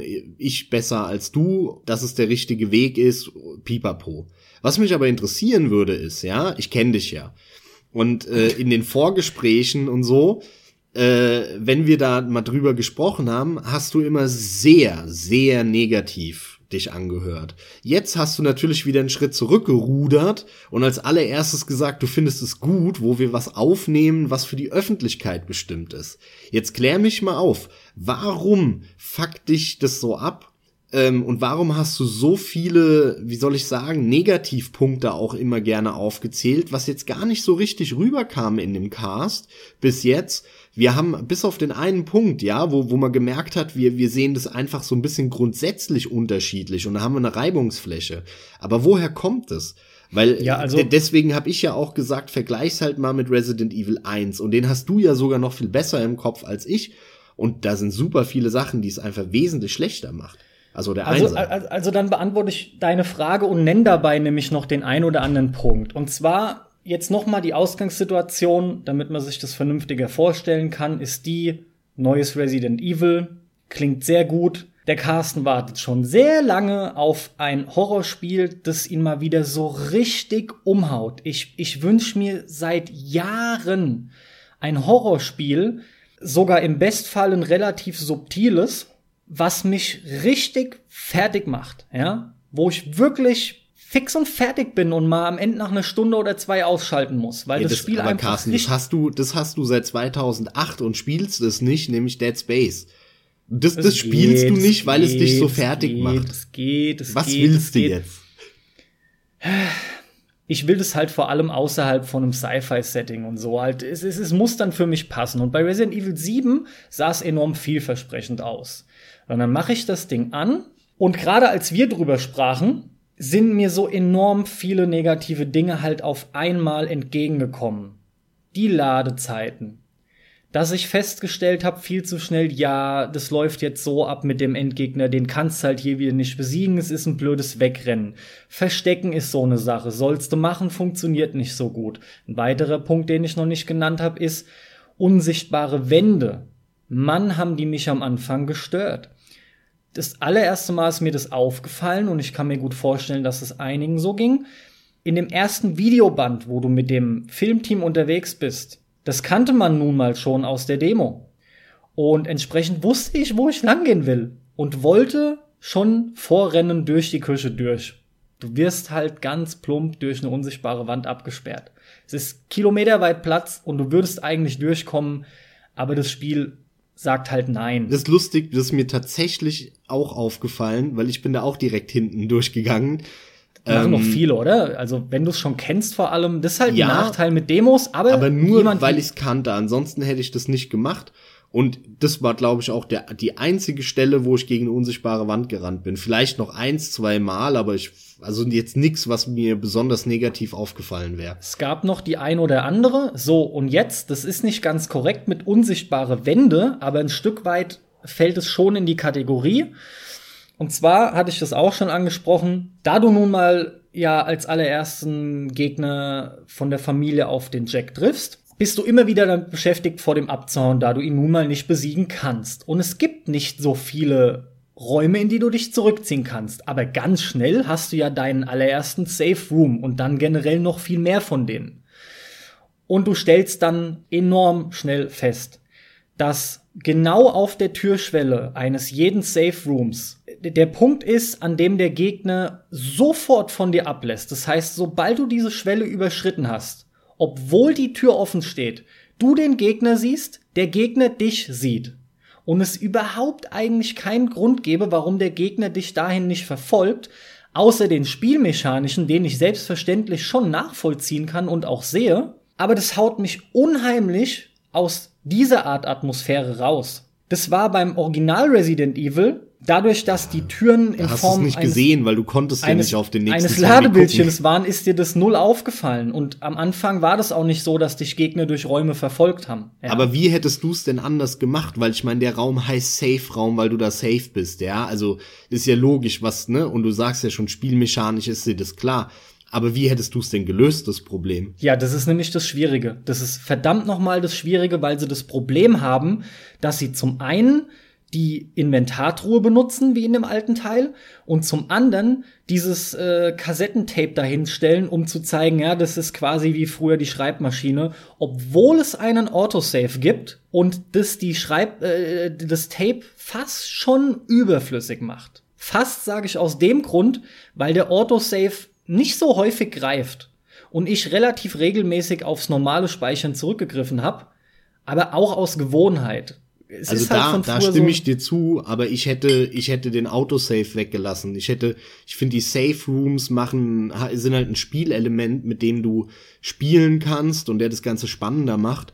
Ich hätte Autosaves halt wirklich nur vor den Bossgegnern oder so reingehauen. Und da hätte ich den auch nicht eigentlich gemacht, sondern nur, wenn es nicht anders geht, sondern eigentlich ein Safe Room hingebaut. Genau, die Autosaves hätte hätten wegfallen müssen. Aber das ändert ja nichts an der Grundproblematik. Was, wie, wie hättest du das denn richtig, gelöst? Richtig, richtig. Also zu dem Punkt, ich hätte es genauso gemacht, wie du es gerade gesagt hast. Ich hätte auch lieber die Save Points benutzt, denn ebenso wie die Item-Verwaltung, dieses Spiel fußt auf einem älteren System oder wie Spiele früher eher funktioniert haben, mit Save-Punkten, mit Item-Management etc. Und da, da kommt eine gewisse Freiheit dem Spieler entgegen, positiv entgegen. Du, es wird dir etwas abverlangt. Du, du kannst dadurch auch Fehler machen in diesen Dingen und stirbst dann vielleicht und musst es nochmal machen indem du dann draus gelernt hast, ja. Heutzutage ist sowas ja fast gänzlich verschwunden. Und ich finde aber, das ist eine enorm starke Einschränkung in jedem Spiel, weil du überall kommt der Save nach. Ey, du hast wieder einen Satz mit dem NPC gesprochen, wunderbar Autosave. Ey, du hast einen Gegenstand aus deiner Truhe benutzt, wunderbar Autosave. Naja, es gab eine Zeit, wo das komplett weg war aber dann kam Dark Souls und damit kamen wieder sau viele Spiele, wo du genau das wieder hast. Also ja. eigentlich passt es total in die in diese Post-Dark Souls-Zeit, weil ähm, ne, Dark Souls damit gebrochen hat vor ein paar Jahren. Gut, wieder zurück. Der Grund, warum ich jetzt letzten Endes gerade so laut denke und überlegt habe, dass der Autosave zum Beispiel, ähm, ach Quatsch, dass der manuelle Save zum Beispiel wegfallen könnte, ist genau der gleiche, warum ich sage, irgendwie müsste dann auch die Truhe weg. Du müsstest natürlich deine Safe Rooms eliminieren. Eigentlich dürfte es die, um den Fehler zu eliminieren, gar nicht geben. Zumindest fällt mir halt kein besserer Punkt ein. Die Bedrohung müsste allgegenwärtig sein. Ja gut, aber du sagst ja trotzdem, du würdest, wenn du dich entscheiden müsstest, auch die Dinge reinkloppen. Also, aber wo ist jetzt dein Problem? Weil würd, würdest du es machen, würdest das, du dich auch gegen Spiel, Autosave entscheiden, sondern würdest auch die Safe Rooms nehmen und damit hast du die Problematik. Das Spiel versagt in den Momenten in einem seiner Kernelemente, nämlich Atmosphäre und Horror, weil die Bedrohung unmittelbar vorbei ist und zwar so dämlich. Das, ich stehe nein, da stimmt. an der nein, Stelle. Nein, nein, nein, sorry, nein, da hast, da, da, nein, da widerspreche ich dir sofort, weil es nicht versagt weil du so nicht weiterkommst. Es würde nicht funktionieren, wenn du damit weiterkommen würdest. Aber du musst ja an demjenigen vorbei. Du musst da ja irgendwie zu, von A nach B. Und auf dem Weg von A nach B sind halt nervige Gegner dazwischen. Das sind halt ja, mal irgendwie die vor, halt Familienmitglieder halt oder mal sind es halt diese Pilzmonster. Äh, äh und ob du daran jetzt vorbeiläufst, hin, her, die anschießt oder was auch immer, aber du musst, um nach B zu kommen, daran vorbei. Natürlich kannst du dreimal im Kreis laufen und wieder zurück und einen neuen Versuch starten, ja, aus diesem Safe-Raum. Aber du musst dran vorbei. Und deswegen versagt das Spiel nicht. Also pass auf, bei mir hat es im Endeffekt dafür gesorgt, die Tatsache, dass ich wusste, im Safe Room lässt er von mir ab. Gepaart mit einem weiteren Punkt, der zu nennen ist, nämlich wo diese Familienmitglieder dann immer spawnen. Gerade der Jack, das hat mich am Anfang massiv genervt. Der spawnt so willkürlich, dass du das Gefühl hast, der kann sich teleportieren stellenweise. Und das war mir zu schnell. Das war ein weiterer Bruch für mich in dem Spiel. Das hatte ich fairerweise zugegeben nur zwei, dreimal, aber das war alles in diesem Anfang. Kurz darauf hatten wir dann gesprochen und ich kam mit diesem enorm negativen voll auf dich eingeprasselt, ja. Und ich habe das dann noch ausgenutzt. Für mich ist, das wollte ich mit im Endeffekt dann gesagt haben, für mich ist es so gewesen oder es hat dazu geführt, dass ich überhaupt keinen Respekt mehr vor diesem Gegner hatte, sondern es war ein alles klar. Hoffentlich spawnt er jetzt nicht hier. Ich muss einfach nur Glück haben und dran vorbeikommen. Und wenn nicht, habe ich wieder eine fucking Minute oder anderthalb oder so vor mir, ums wieder zu probieren. Und wenn ich Glück habe, spawnt er aber woanders und da komme ich besser dran vorbei. Sorry, das, das macht spielerisch das, das macht, lass es mich gerade bitte zu Ende ja, sagen. Ja, ja. Das macht spielerisch einfach mir null Spaß und ich wusste halt, der kann mir eh nix. Der kann mir so gar nix. Also ich glaube, in dem Fall, letzter Satz, wäre ich wirklich lieber in einem größeren Areal irgendwie geschickt vor dem geflohen oder hätte die Möglichkeit gehabt, Gegenstände umzuwerfen, um ihn aufhalten zu können. Was in der Richtung kann ich mir noch vorstellen. Aber nicht einfach, ich gehe über die Türschwelle und der dreht sich sofort um und geht weg. Dann gehe ich wieder zurück, balle dem dreimal in den Hinterkopf, kann mich wieder zurückdrehen, geht er wieder weg, lässt von mir ab. Das, das hat mich gestört. Das total Interessante daran ist, die Begründung, die du gerade genannt hast. Ich bin total bei dir. Das ist genau meine Begründung, die ich dir immer an den Kopf werfe, warum ich alle Schleichspiele scheiße finde. Weil das ist genau das, egal ob du ein Alien Isolation hast, ob du ein Splinter Cell hast, ob du, es ist völlig egal. Oder ein Thief oder scheißegal, das ist immer die gleiche Scheiße. Du musst hoffen, du musst langweilige Patterns auswendig lernen, wenn es die gibt. Ja, in genug Spielen wie in Alien Isolation gibt es die überhaupt nicht, sondern da bist du dem Zufall, wie das scheiß Vieh oder was auch immer äh, äh spawnt, äh, ausgesetzt. Und äh, dann versuchst du's und wenn nicht, dann lädst du halt wieder und startest wieder von neu und versuchst es wieder. Deswegen funktioniert das bei mir nie. Aber das jetzt, stimmt jetzt, nicht. Jetzt frage ich mich nur, warum schafft es Resident Evil bei dir nicht, dass es funktioniert, aber einen Alien Isolation schafft es wiederum, obwohl das für mich genau, also ich sehe da überhaupt keinen Unterschied. Ich habe mich sogar sofort gefühlt am Anfang des Spiels. Wie in Alien Isolation. Wie in Alien Isolation, habe mir gedacht, oh nein, hoffentlich ist es nicht so krass. Ich habe mich im Nachhinein total gefreut, ja, dass die dann, äh, dass es nur so einzelne Passagen sind und ähm, dass sich in Grenzen hält, dieses Schleichen und Weglaufen, weil, weil ich bin echt kein Freund von Alien Isolation und wie gesagt, das, was du gesagt hast, ist genau die Begründung, warum ich Schleichspiele scheiße finde in der Regel. Ja, aber Resident Evil 7 ist kein Schleichspiel und hat auch keine gescheite Schleichmechanik, hat auch kaum Objekte, hinter denen du dich verstecken kannst. Das hat zum Beispiel in Alien Isolation. Zusätzlich ist die KI eine völlig andere und viel bessere als in einem Alien Isolation. Bei den Spawn Points wiederum gebe ich dir recht, da ist es sogar sehr ähnlich was dann wieder dazu führt, dass du halt auch eine Art Trial and Error hast. Und das stimmt auch beim Alien Isolation. Aber, Aber führen in, denn wirklich diese Kleinigkeiten dazu, dass du bei dem einen sagst, das ist ein tolles Schleichspiel und bei dem anderen sagst, die Schleichpassagen sind scheiße? Das kann ich mir nicht vorstellen. Nein, Nur ich empfinde so die noch nicht mal, ich empfinde die noch nicht mal richtig als Schleichpassagen. Jetzt im Falle von der Margaret zum Beispiel, ja, da ist es ganz klar Schleichen. Da darfst du nicht entdeckt werden.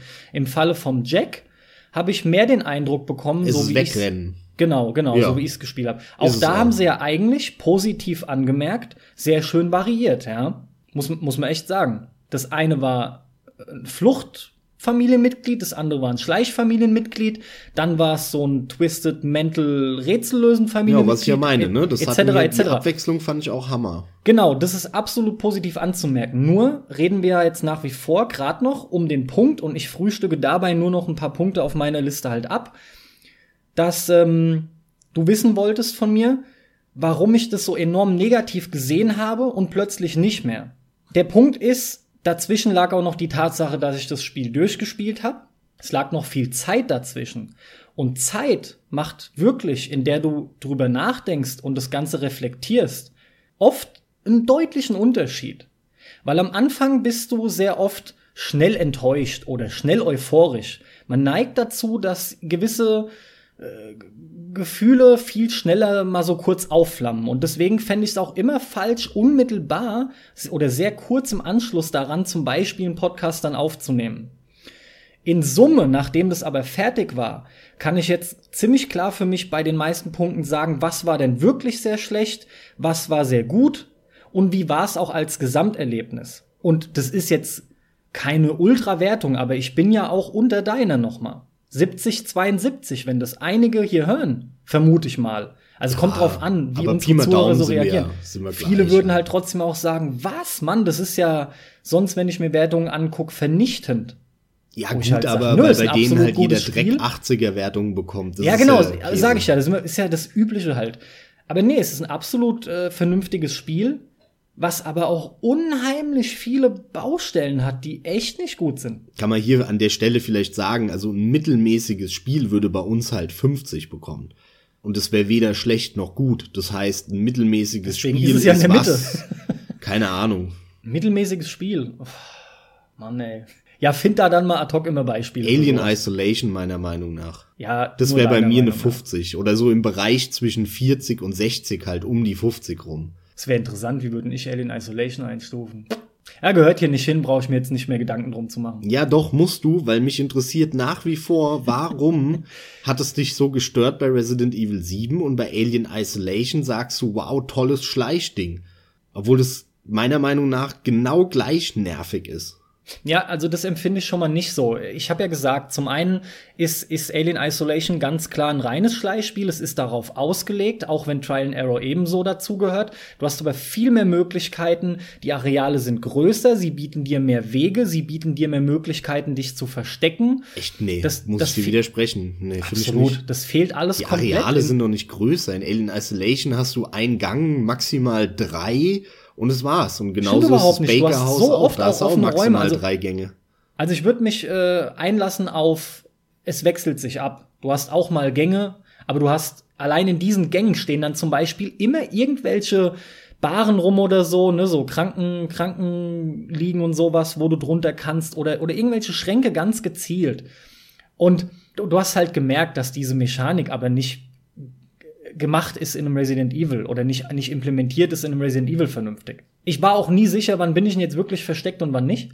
Zum Glück habe ich das Gefühl gehabt, die waren immer zu dumm, mich zu sehen. Also das habe ich relativ schnell rausgefunden, aber okay. Ich sehe da nicht so den Unterschied, auch von den Ich Möglichkeiten. kam durch ohne Ich Probleme. Ähm, es war halt aber ein kleiner Punkt, der am Anfang mit dazu kam zu den ganzen anderen. Das hat sich halt angehäuft. Ich, ich finde, die Spiele kannst halt auch nicht wirklich vergleichen, was du gerade von mir irgendwo erwartest. Du willst halt, dass ich es in dem einen Punkt vergleiche. Und dann muss ich halt eigentlich ganz klar sagen, na ja, in dem einen Punkt bei Resident Evil 7 ist das Schleichen nicht, nicht großartig da. Und das spürt man. Nee, ich behaupte, der Unterschied ist ganz einfach der. Alien Isolation hat eine Sache gemacht, die mich unfassbar abgefuckt hat. Und zwar, wenn das scheiß Vieh dich gesehen hat, dann warst du tot. Das Vieh durfte dich nicht sehen. Und wenn du es nicht geschafft hast, dann warst du tot. Und du konntest nicht abhauen. Und Resident Evil 7 geht aber hin und sagt, hey, du darfst gesehen werden und kannst dann aber hast du die Chance abzuhauen. Das heißt, eigentlich geht es, du, du stirbst nicht, sondern ne, entweder sie sieht der Typ dich erst gar nicht und dann kommst du weiter, oder er sieht dich, aber dann rennst du weg und du kommst weiter. Aber du bist doch Aber auch du hast keine, keine Unterbrechung. Und in Alien Isolation war, hast du ein Areal nicht gekannt, dann ist das Vieh da eh irgendwie random gespawnt und stellenweise auch noch unlogisch. Und äh, ja, zack, zack. Und dann, bis du da das erste Mal durch warst, hat das Vieh dich halt dreimal, viermal, fünfmal gesehen. Und jedes Mal musstest du wieder von vorne. Äh. So, und, und bei Resident Evil, das Spiel, deswegen finde ich das Schleichen in Resident Evil tausendmal geiler. Wenn, wenn der Typ mich sieht, habe ich die Möglichkeit, alles klar, scheiße, er hat mich gesehen, dann renne ich zu irgendeinem Sofa, wart bis der da ist, renn einmal um das Sofa in die andere Richtung, damit er mir hinterherläuft. Dann habe ich so ein bisschen Distanz gewonnen und dann renne ich halt drei Räume weiter äh, und dann lässt er wieder ab von mir. Und dann kann ich weiterspielen. Das heißt, ich habe zwar ein Druckelement und muss mich dann gegebenenfalls kurz danach richten und kann nicht einfach frei rumlaufen, ne? Aber ich muss nicht alles permanent immer wieder von neuem spielen. Und in Alien, in, in Alien Isolation bist du hin, das Vieh hat dich gesehen, wieder von neu. Dann bist du wieder rein, das Vieh hat dich gesehen, wieder von neu. Dann bist du wieder rein, kamst wieder drei Meter weiter, da hat das Vieh dich gesehen, wieder von neu. Und dann beim vierten Mal hast du gedacht, ja, endlich geschafft. Und es ging mir so auf den Sack einfach, schon nach dem dritten Mal. Und deswegen finde ich das die Schleichmechanik bei Resident Evil, auch wenn da, wenn, wenn es weniger Objekte gibt, hinter denen man sich verstecken kann, da stimme ich dir zu. Das, die brauchst du ja aber auch nicht, weil du wegrennen kannst. Du das bist finde ich viel angenehmer. Du bist bestimmt auch ein paar Mal aber am Anfang erwischt worden. Oder hast du es tatsächlich äh, schon sehr früh immer geschafft, wegzurennen? Ja, so Jack. eins, zwei Mal bei Resident Evil, ja. Aber ansonsten bin ich immer weggerannt. Ja, Eine andere Sache, die mir noch einfällt, was, was da ein bisschen Bezug drauf nimmt, nochmal äh, auf Spawn hin, der Raum, der große, die große Eingangshalle, bevor du rauskommst äh, in den Garten. Da mit der, mit der Shot- Shotgun, mit Ja, der genau. Reminiszenz an Teil Ähm, 1 wieder, ne? Genau. Du, du weißt ja aber, ich meine jetzt nicht das mit der Shotgun, sondern ich meine nur diesen Raum und zwar, ah, wie beschreibe ich es jetzt am besten? Von, von dem Safe Room aus neben dem Weg, neben der Treppe runter zum Keller. Wenn du von da aus den langen Korridor durch und rechts gehst, dann war da ja die Skorpiontür, mhm. mit der du in diesen Raum kamst. Und dann wärst du rechts rausgekommen in den Garten und etwas diagonal links gegenüber ist die Tür von dem Gebiet bevor, wo der Jack dich ja mehrfach angegriffen hat. Und das war eine Stelle, da gab es einen Zeitpunkt, da ging es nicht anders. Jedes Mal, wenn ich durch die Skorpiontür in den Raum kam, kam plötzlich auch der Jack dort mit rein. Und zwar immer, jedes Mal. Mhm, okay. Das hat mich auch unheimlich genervt. Das da hatte ich auch mir, das Gefühl. Ist mir nicht passiert, Ja, da hatte ich auch das Gefühl, das ist ein Triggerpunkt. Entweder ist es ein Bug gerade oder es ist schlecht gemacht. Naja, nee, nee, Moment, vielleicht hast du das aber auch nicht gesehen, ne? Äh, das, du, du redest ja jetzt einfach nur von dem Unterschied zwischen äh, Erdgeschoss und erster Etage, oder? Nein, der ist unten gespawnt, mir gegenüber.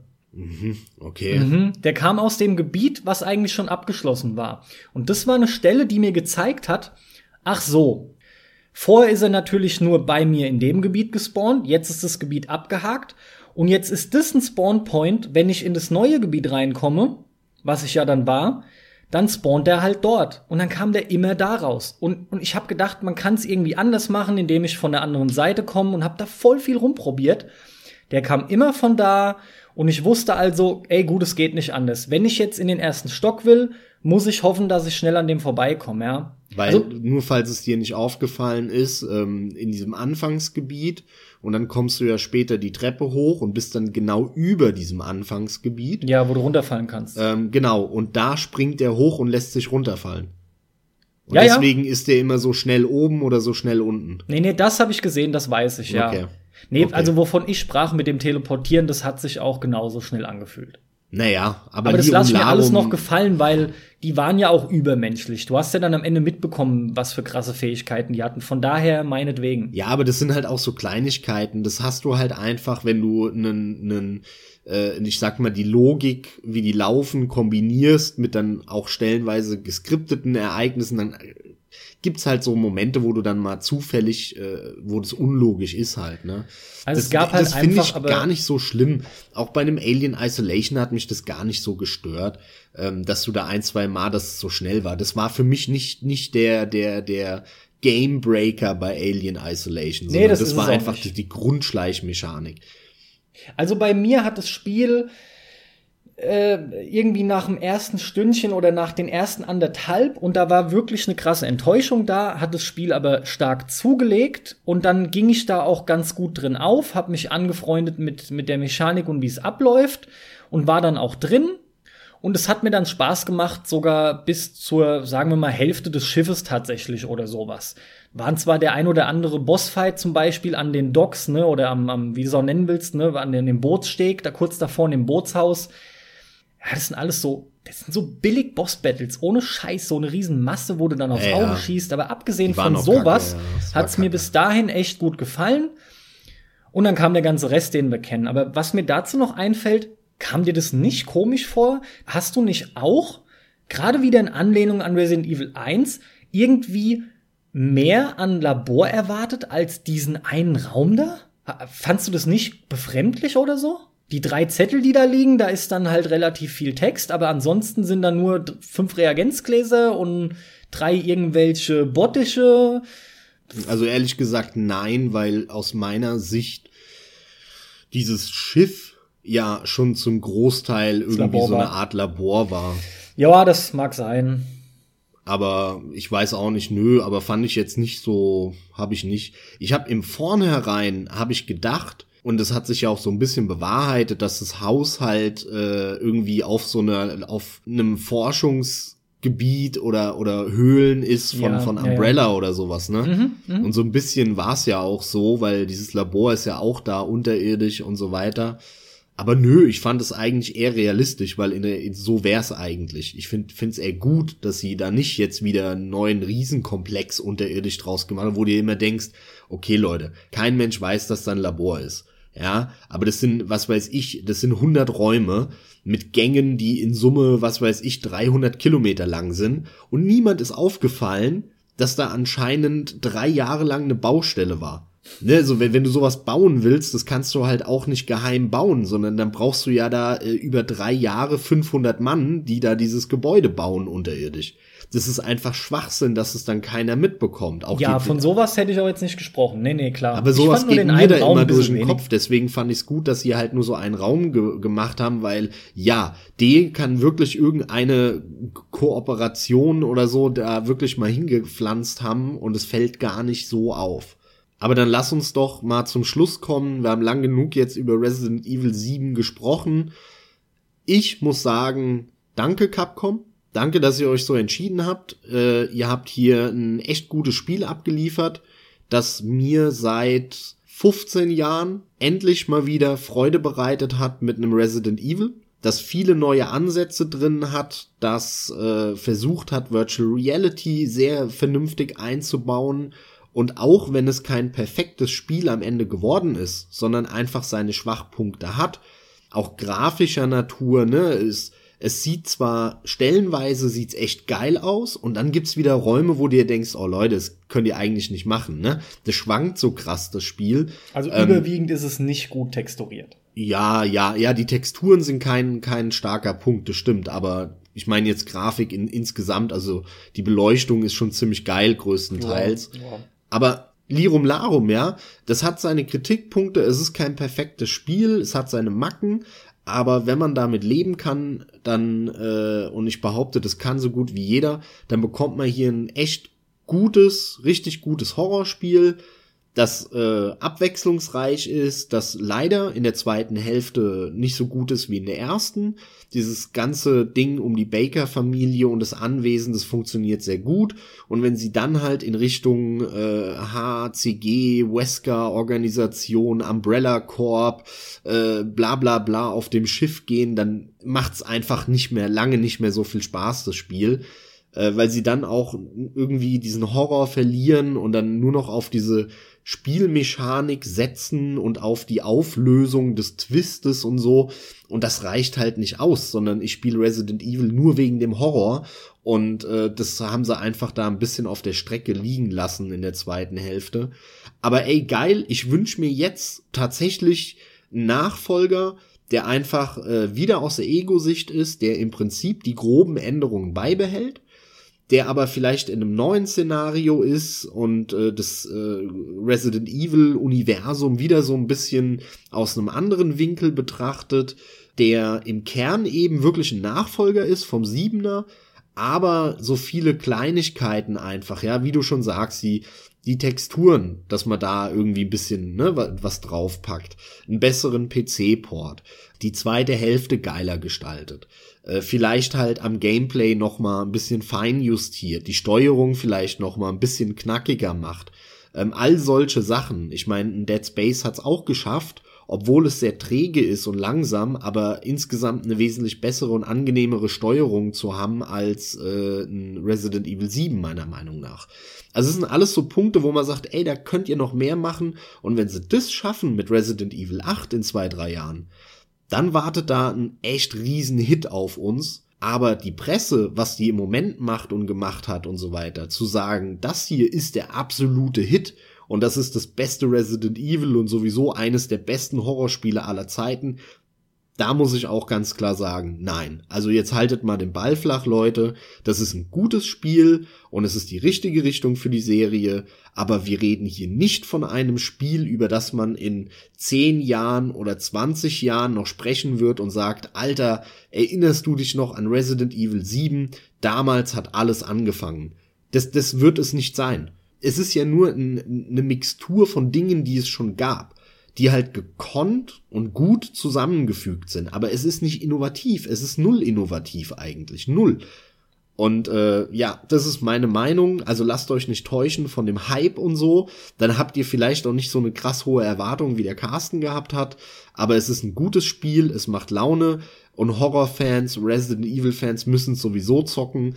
Aber, das würde ich schon sagen, so Leute, die, ich sag mal, kein Fable für Horror haben, die sollten dann eher die Finger von lassen, weil das lebt vom Horror und von nichts anderem und den, das mittelmäßige Gameplay, sage ich mal, in Summe, das, das ist etwas, das, das nimmt man in Kauf, um halt ein schönes Gesamterlebnis zu haben. Ne? Wenn man auf Horror nicht steht, dann lasst die Finger von, dann braucht ihr das auch nicht spielen, dann verpasst ihr auch nichts. Das hast du sehr schön nochmal zusammengefasst und gesagt. Hänge ich mich auf jeden Fall schon mal dran. Trotzdem war ich diesmal derjenige, der da, denke ich, überwiegend sehr kritisierend rüberkam. Hauptsächlich ist es wirklich der Tatsache zuzuschreiben, dass ich so sehr gehofft habe, dass es einfach noch mehr ist. Und langt mir die Tatsache, dass das Capcom-Team, Resident Evil-Team jetzt mal wieder einen richtigen Weg eingeschlagen hat? Nein, aber das muss es erstmal. Denn ich wünsche mir von denen und ich möchte fast trotzdem sagen, ich applaudiere an der Stelle jetzt auch. Und zwar aus dem einfachen Grund, um, um, um zu bestärken, um auch zu zeigen, ich habe das jetzt nun mal bekommen, ich hätte gern mehr gewollt und hab's jetzt nicht gekriegt, wünsche mir stattdessen aber mehr von dem, wie sich die erste Hälfte des siebten Resident Evils gespielt hat. Weil sie haben durchaus sehr klar gezeigt, dass sie es können. Wenn sie es halt noch hinbekämen, einiges zu modernisieren, fände ich das noch sehr gut. Wie, wie gesagt, ist Aufgabe der Designer, Gestalter, was auch immer. Dafür kann ich das nicht, aber es geht mit Sicherheit auch anders. Der Horror kann noch ordentlich eine Spur drauflegen. Von mir ist es auf jeden Fall aber auch eine klare Empfehlung an alle, die mit Horror was anfangen können, die damit einsteigen möchten, die auch Spaß haben an Mystery Stories. Das spielt da auch eine Rolle und spielt mit rein. Und ich bin auch davon überzeugt, dass ihr merkt, die, die Wertung ist keine schlechte, zumindest wie Max und ich sie auch einstufen. Aber ich bin ebenfalls davon überzeugt, dass äh, das Ding in VR noch mal einen enormen Schub erlebt. Vielleicht habe ich da noch mal die Möglichkeit und kann es mir noch mal gezielter angucken. Allerdings kann es natürlich nie mehr so wirken, weil ich es mittlerweile jetzt schon kenne. Aber euch empfehle ich es, wenn ihr die Möglichkeit habt, probiert's auf jeden, jeden Fall zuerst in VR. Mit Sicherheit ist es das beeindruckendere Erlebnis. Ich habe noch eine Frage zum Abschluss, bevor wir diesen Podcast beenden, und zwar auf einer Skala von eins bis zehn Carsten. Wie geil fandest du die Mia? Mm. Ui. die sah immer so krass unterschiedlich aus. Es gab Momente, da würde ich sagen, so eine 7, 8. Und es gab Momente, und ich rede jetzt nicht davon, wenn sie plötzlich von Adern zerfressen war, ne? Also ja, ich ja, schon da davon, ich dass auch die dran gedacht. Ja, nein, ich rede schon davon, dass die normal aussieht, nicht irgendwie halbwegs am Mutieren ist. Aber es gab gewisse Einstellungen und Animationen, da wirkte die ein bisschen grenzdebil. Sorry, da habe ich mir gedacht, was denn das hier gerade? Ja, so ein bisschen steif, ne? Das waren die Animationen, aber ja, ja. Als würde ein Chromosom fehlen. Die, da habe ich in dem Moment gedacht, boah, 3, 4 geht irgendwie gar nicht, ja. Ja, ist halt wie ein Mass Effect, nur in Resident Evil redet wieder keiner drüber. Also unterm Strich, da kann ich kaum eine klare Aussage treffen. Das hat echt geschwankt. Aber also ich muss sagen, ich fand es auch zwar so eine so eine 8 oder so, weil ich fand die ziemlich heiß. Ja, die, die Haare hübsch, waren geil gemacht von der fand ich, auch wenn die manchmal nicht ganz so realistisch sich bewegt haben, Aber weil die waren sehr cool, stimmt, langsam waren. Aber die grundsätzliche Bewegung und so, die war schon geil von den Haaren, auch wenn du mit dem Bo auf dem Boot mit der wegfährst. Und ich fand aber, die hat vom Typ her haben sie die richtig geil getroffen, weil das nämlich, das ist nicht so eine Tussi, so eine, ne, so eine, so eine Paris Hilton Foot, Nee, ist eine glaubhafte Sondern- von nebenan mit einer guten Figur halt. genau, die, genau. Auf das jeden ist Fall. wie so die, die, die heiße Nachbarin, mit der du halt ganz gern mal ein Amateurporno drehen würdest. So, ja. Du vielleicht. Und, und das passt, das hat so total gepasst und irgendwie selbst am Anfang, wo die, wo die mit der Kettensäge auf dich zugeht, mit, mit diesem zerfressenen Gesicht, habe ich mir gedacht, ey, irgendwie selbst mit dem zerfressenen Gesicht ist die noch ganz heiß, ey, ja. Ach, siehste, das ist noch ein Punkt, den wir nicht angesprochen haben. Super, danke, weil du so durchhetzt, ne? Nur weil jetzt schon der Cast so lang ist. Total, ey. Aber dieser Dreck mit dem Hand dran machen und Fuß dran machen ist auch noch so ein Punkt. Meine, meine Fresse. Ey, nee, sorry, ich muss noch ein kleines Fass aufmachen. Das geht gar nicht anders. Bist du auch der Meinung, oder klär mich auf, falls ich was verpasst haben sollte, ich bin ja davon überzeugt, der Ethan ist infiziert. Ja, ja, natürlich bin ich auch davon überzeugt, absolut. Das wird halt nur nicht groß thematisiert, sondern wahrscheinlich im Nachfolger dann. Deswegen hast du ja die regenerativen Kräfte und kannst dir den Kram wieder dran machen mit der Wundermedizin so schnell und äh, hast auch die Visionen von der Evelyn und so.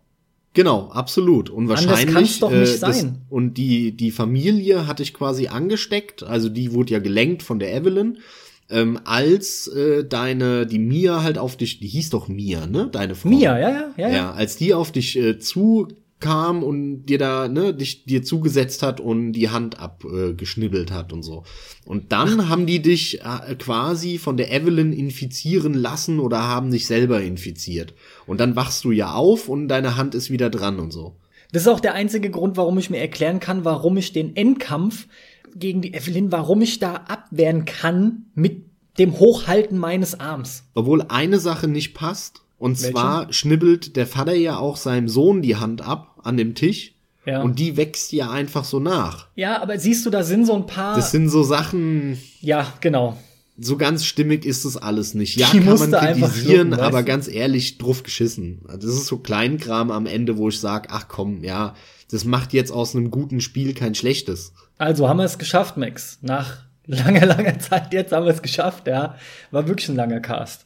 Ja, da gab's aber auch genug Redestoff, äh, auch mit der mit dem Überblick, sage ich mal, über die Resident Evil Serie.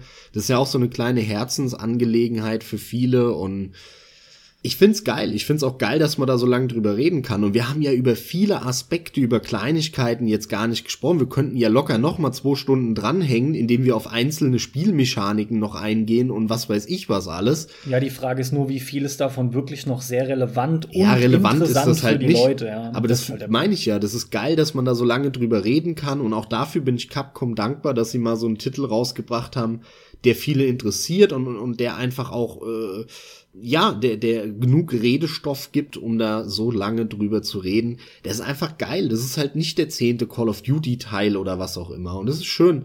So, das ist, glaube ich, auch, einer der halt ein positiven Aspekte von Resident Evil 7. Es ist tatsächlich, auch wenn die Story als alter Hase für mich sehr vorhersehbar war und auch mehr oder weniger so geendet ist, wie ich es erwartet habe, aber unterm Strich ist es irgendwo was Frisches wieder. Es ist nicht das, was als kommt. Es hat vor allem auch ganz klar gezeigt, wie sehr wir mit dieser Serie verbunden sind, ne? Und wie wichtig uns das Thema Horror auch generell ist, weil wir halt so viel Freude an so Spielen haben und uns da so viel Gutes wünschen. Ja, ja, klar. Ich, ich sowieso schon immer. Horror ist geil. Okay, dann lass uns hier mit dem Podcast beenden, weil ich will, ich will mir jetzt noch ein paar äh, geile Bilder von der Mia googeln. mach, mach das mal dann fällt mir jetzt auch nichts mehr ein. Es muss jetzt auch mal gut sein. Es hat mir sehr viel Spaß gemacht. Ich hoffe, die Leute haben jetzt nicht zu viel Prass auf mich wegen meinem Kritisieren. Aber hey, ganz im Ernst, wenn ich diesmal nicht noch mehr kritisiert hätte, hättest du es auch nicht gemacht in dem Ausmaß. Und es ist auch wirklich sehr stark. Ausnahmsweise diesmal, mal, ja. Ausnahmsweise mal. Die Diskrepanz rauszustellen zwischen Konsole und PC. Da sind viele Punkte genannt worden die das Spiel eindeutig auf dem PC empfehlenswerter machen. Wie immer. Ja, aber diesmal noch deutlich bewusster das ganze Erlebnis beeinflussen. Wie immer. ah, ja. ja, ich finde, hier ist es diesmal wirklich hart. Aber gut, jetzt endlich. Also von mir der typische Satz. Leute, ihr habt diese ganzen bitteren Kritikpillen geschluckt. Und damit wünsche ich euch dennoch viel Spaß, ob ihr es anfangt, ob ihr dabei seid, obwohl wenn ihr dabei seid, seid ihr jetzt hart gespoilert worden, oder ob ihr es dann hoffentlich schon durchgespielt habt, denn das macht am meisten Sinn, sich einen Cast anzuhören, wenn man es ebenfalls schon durch hat.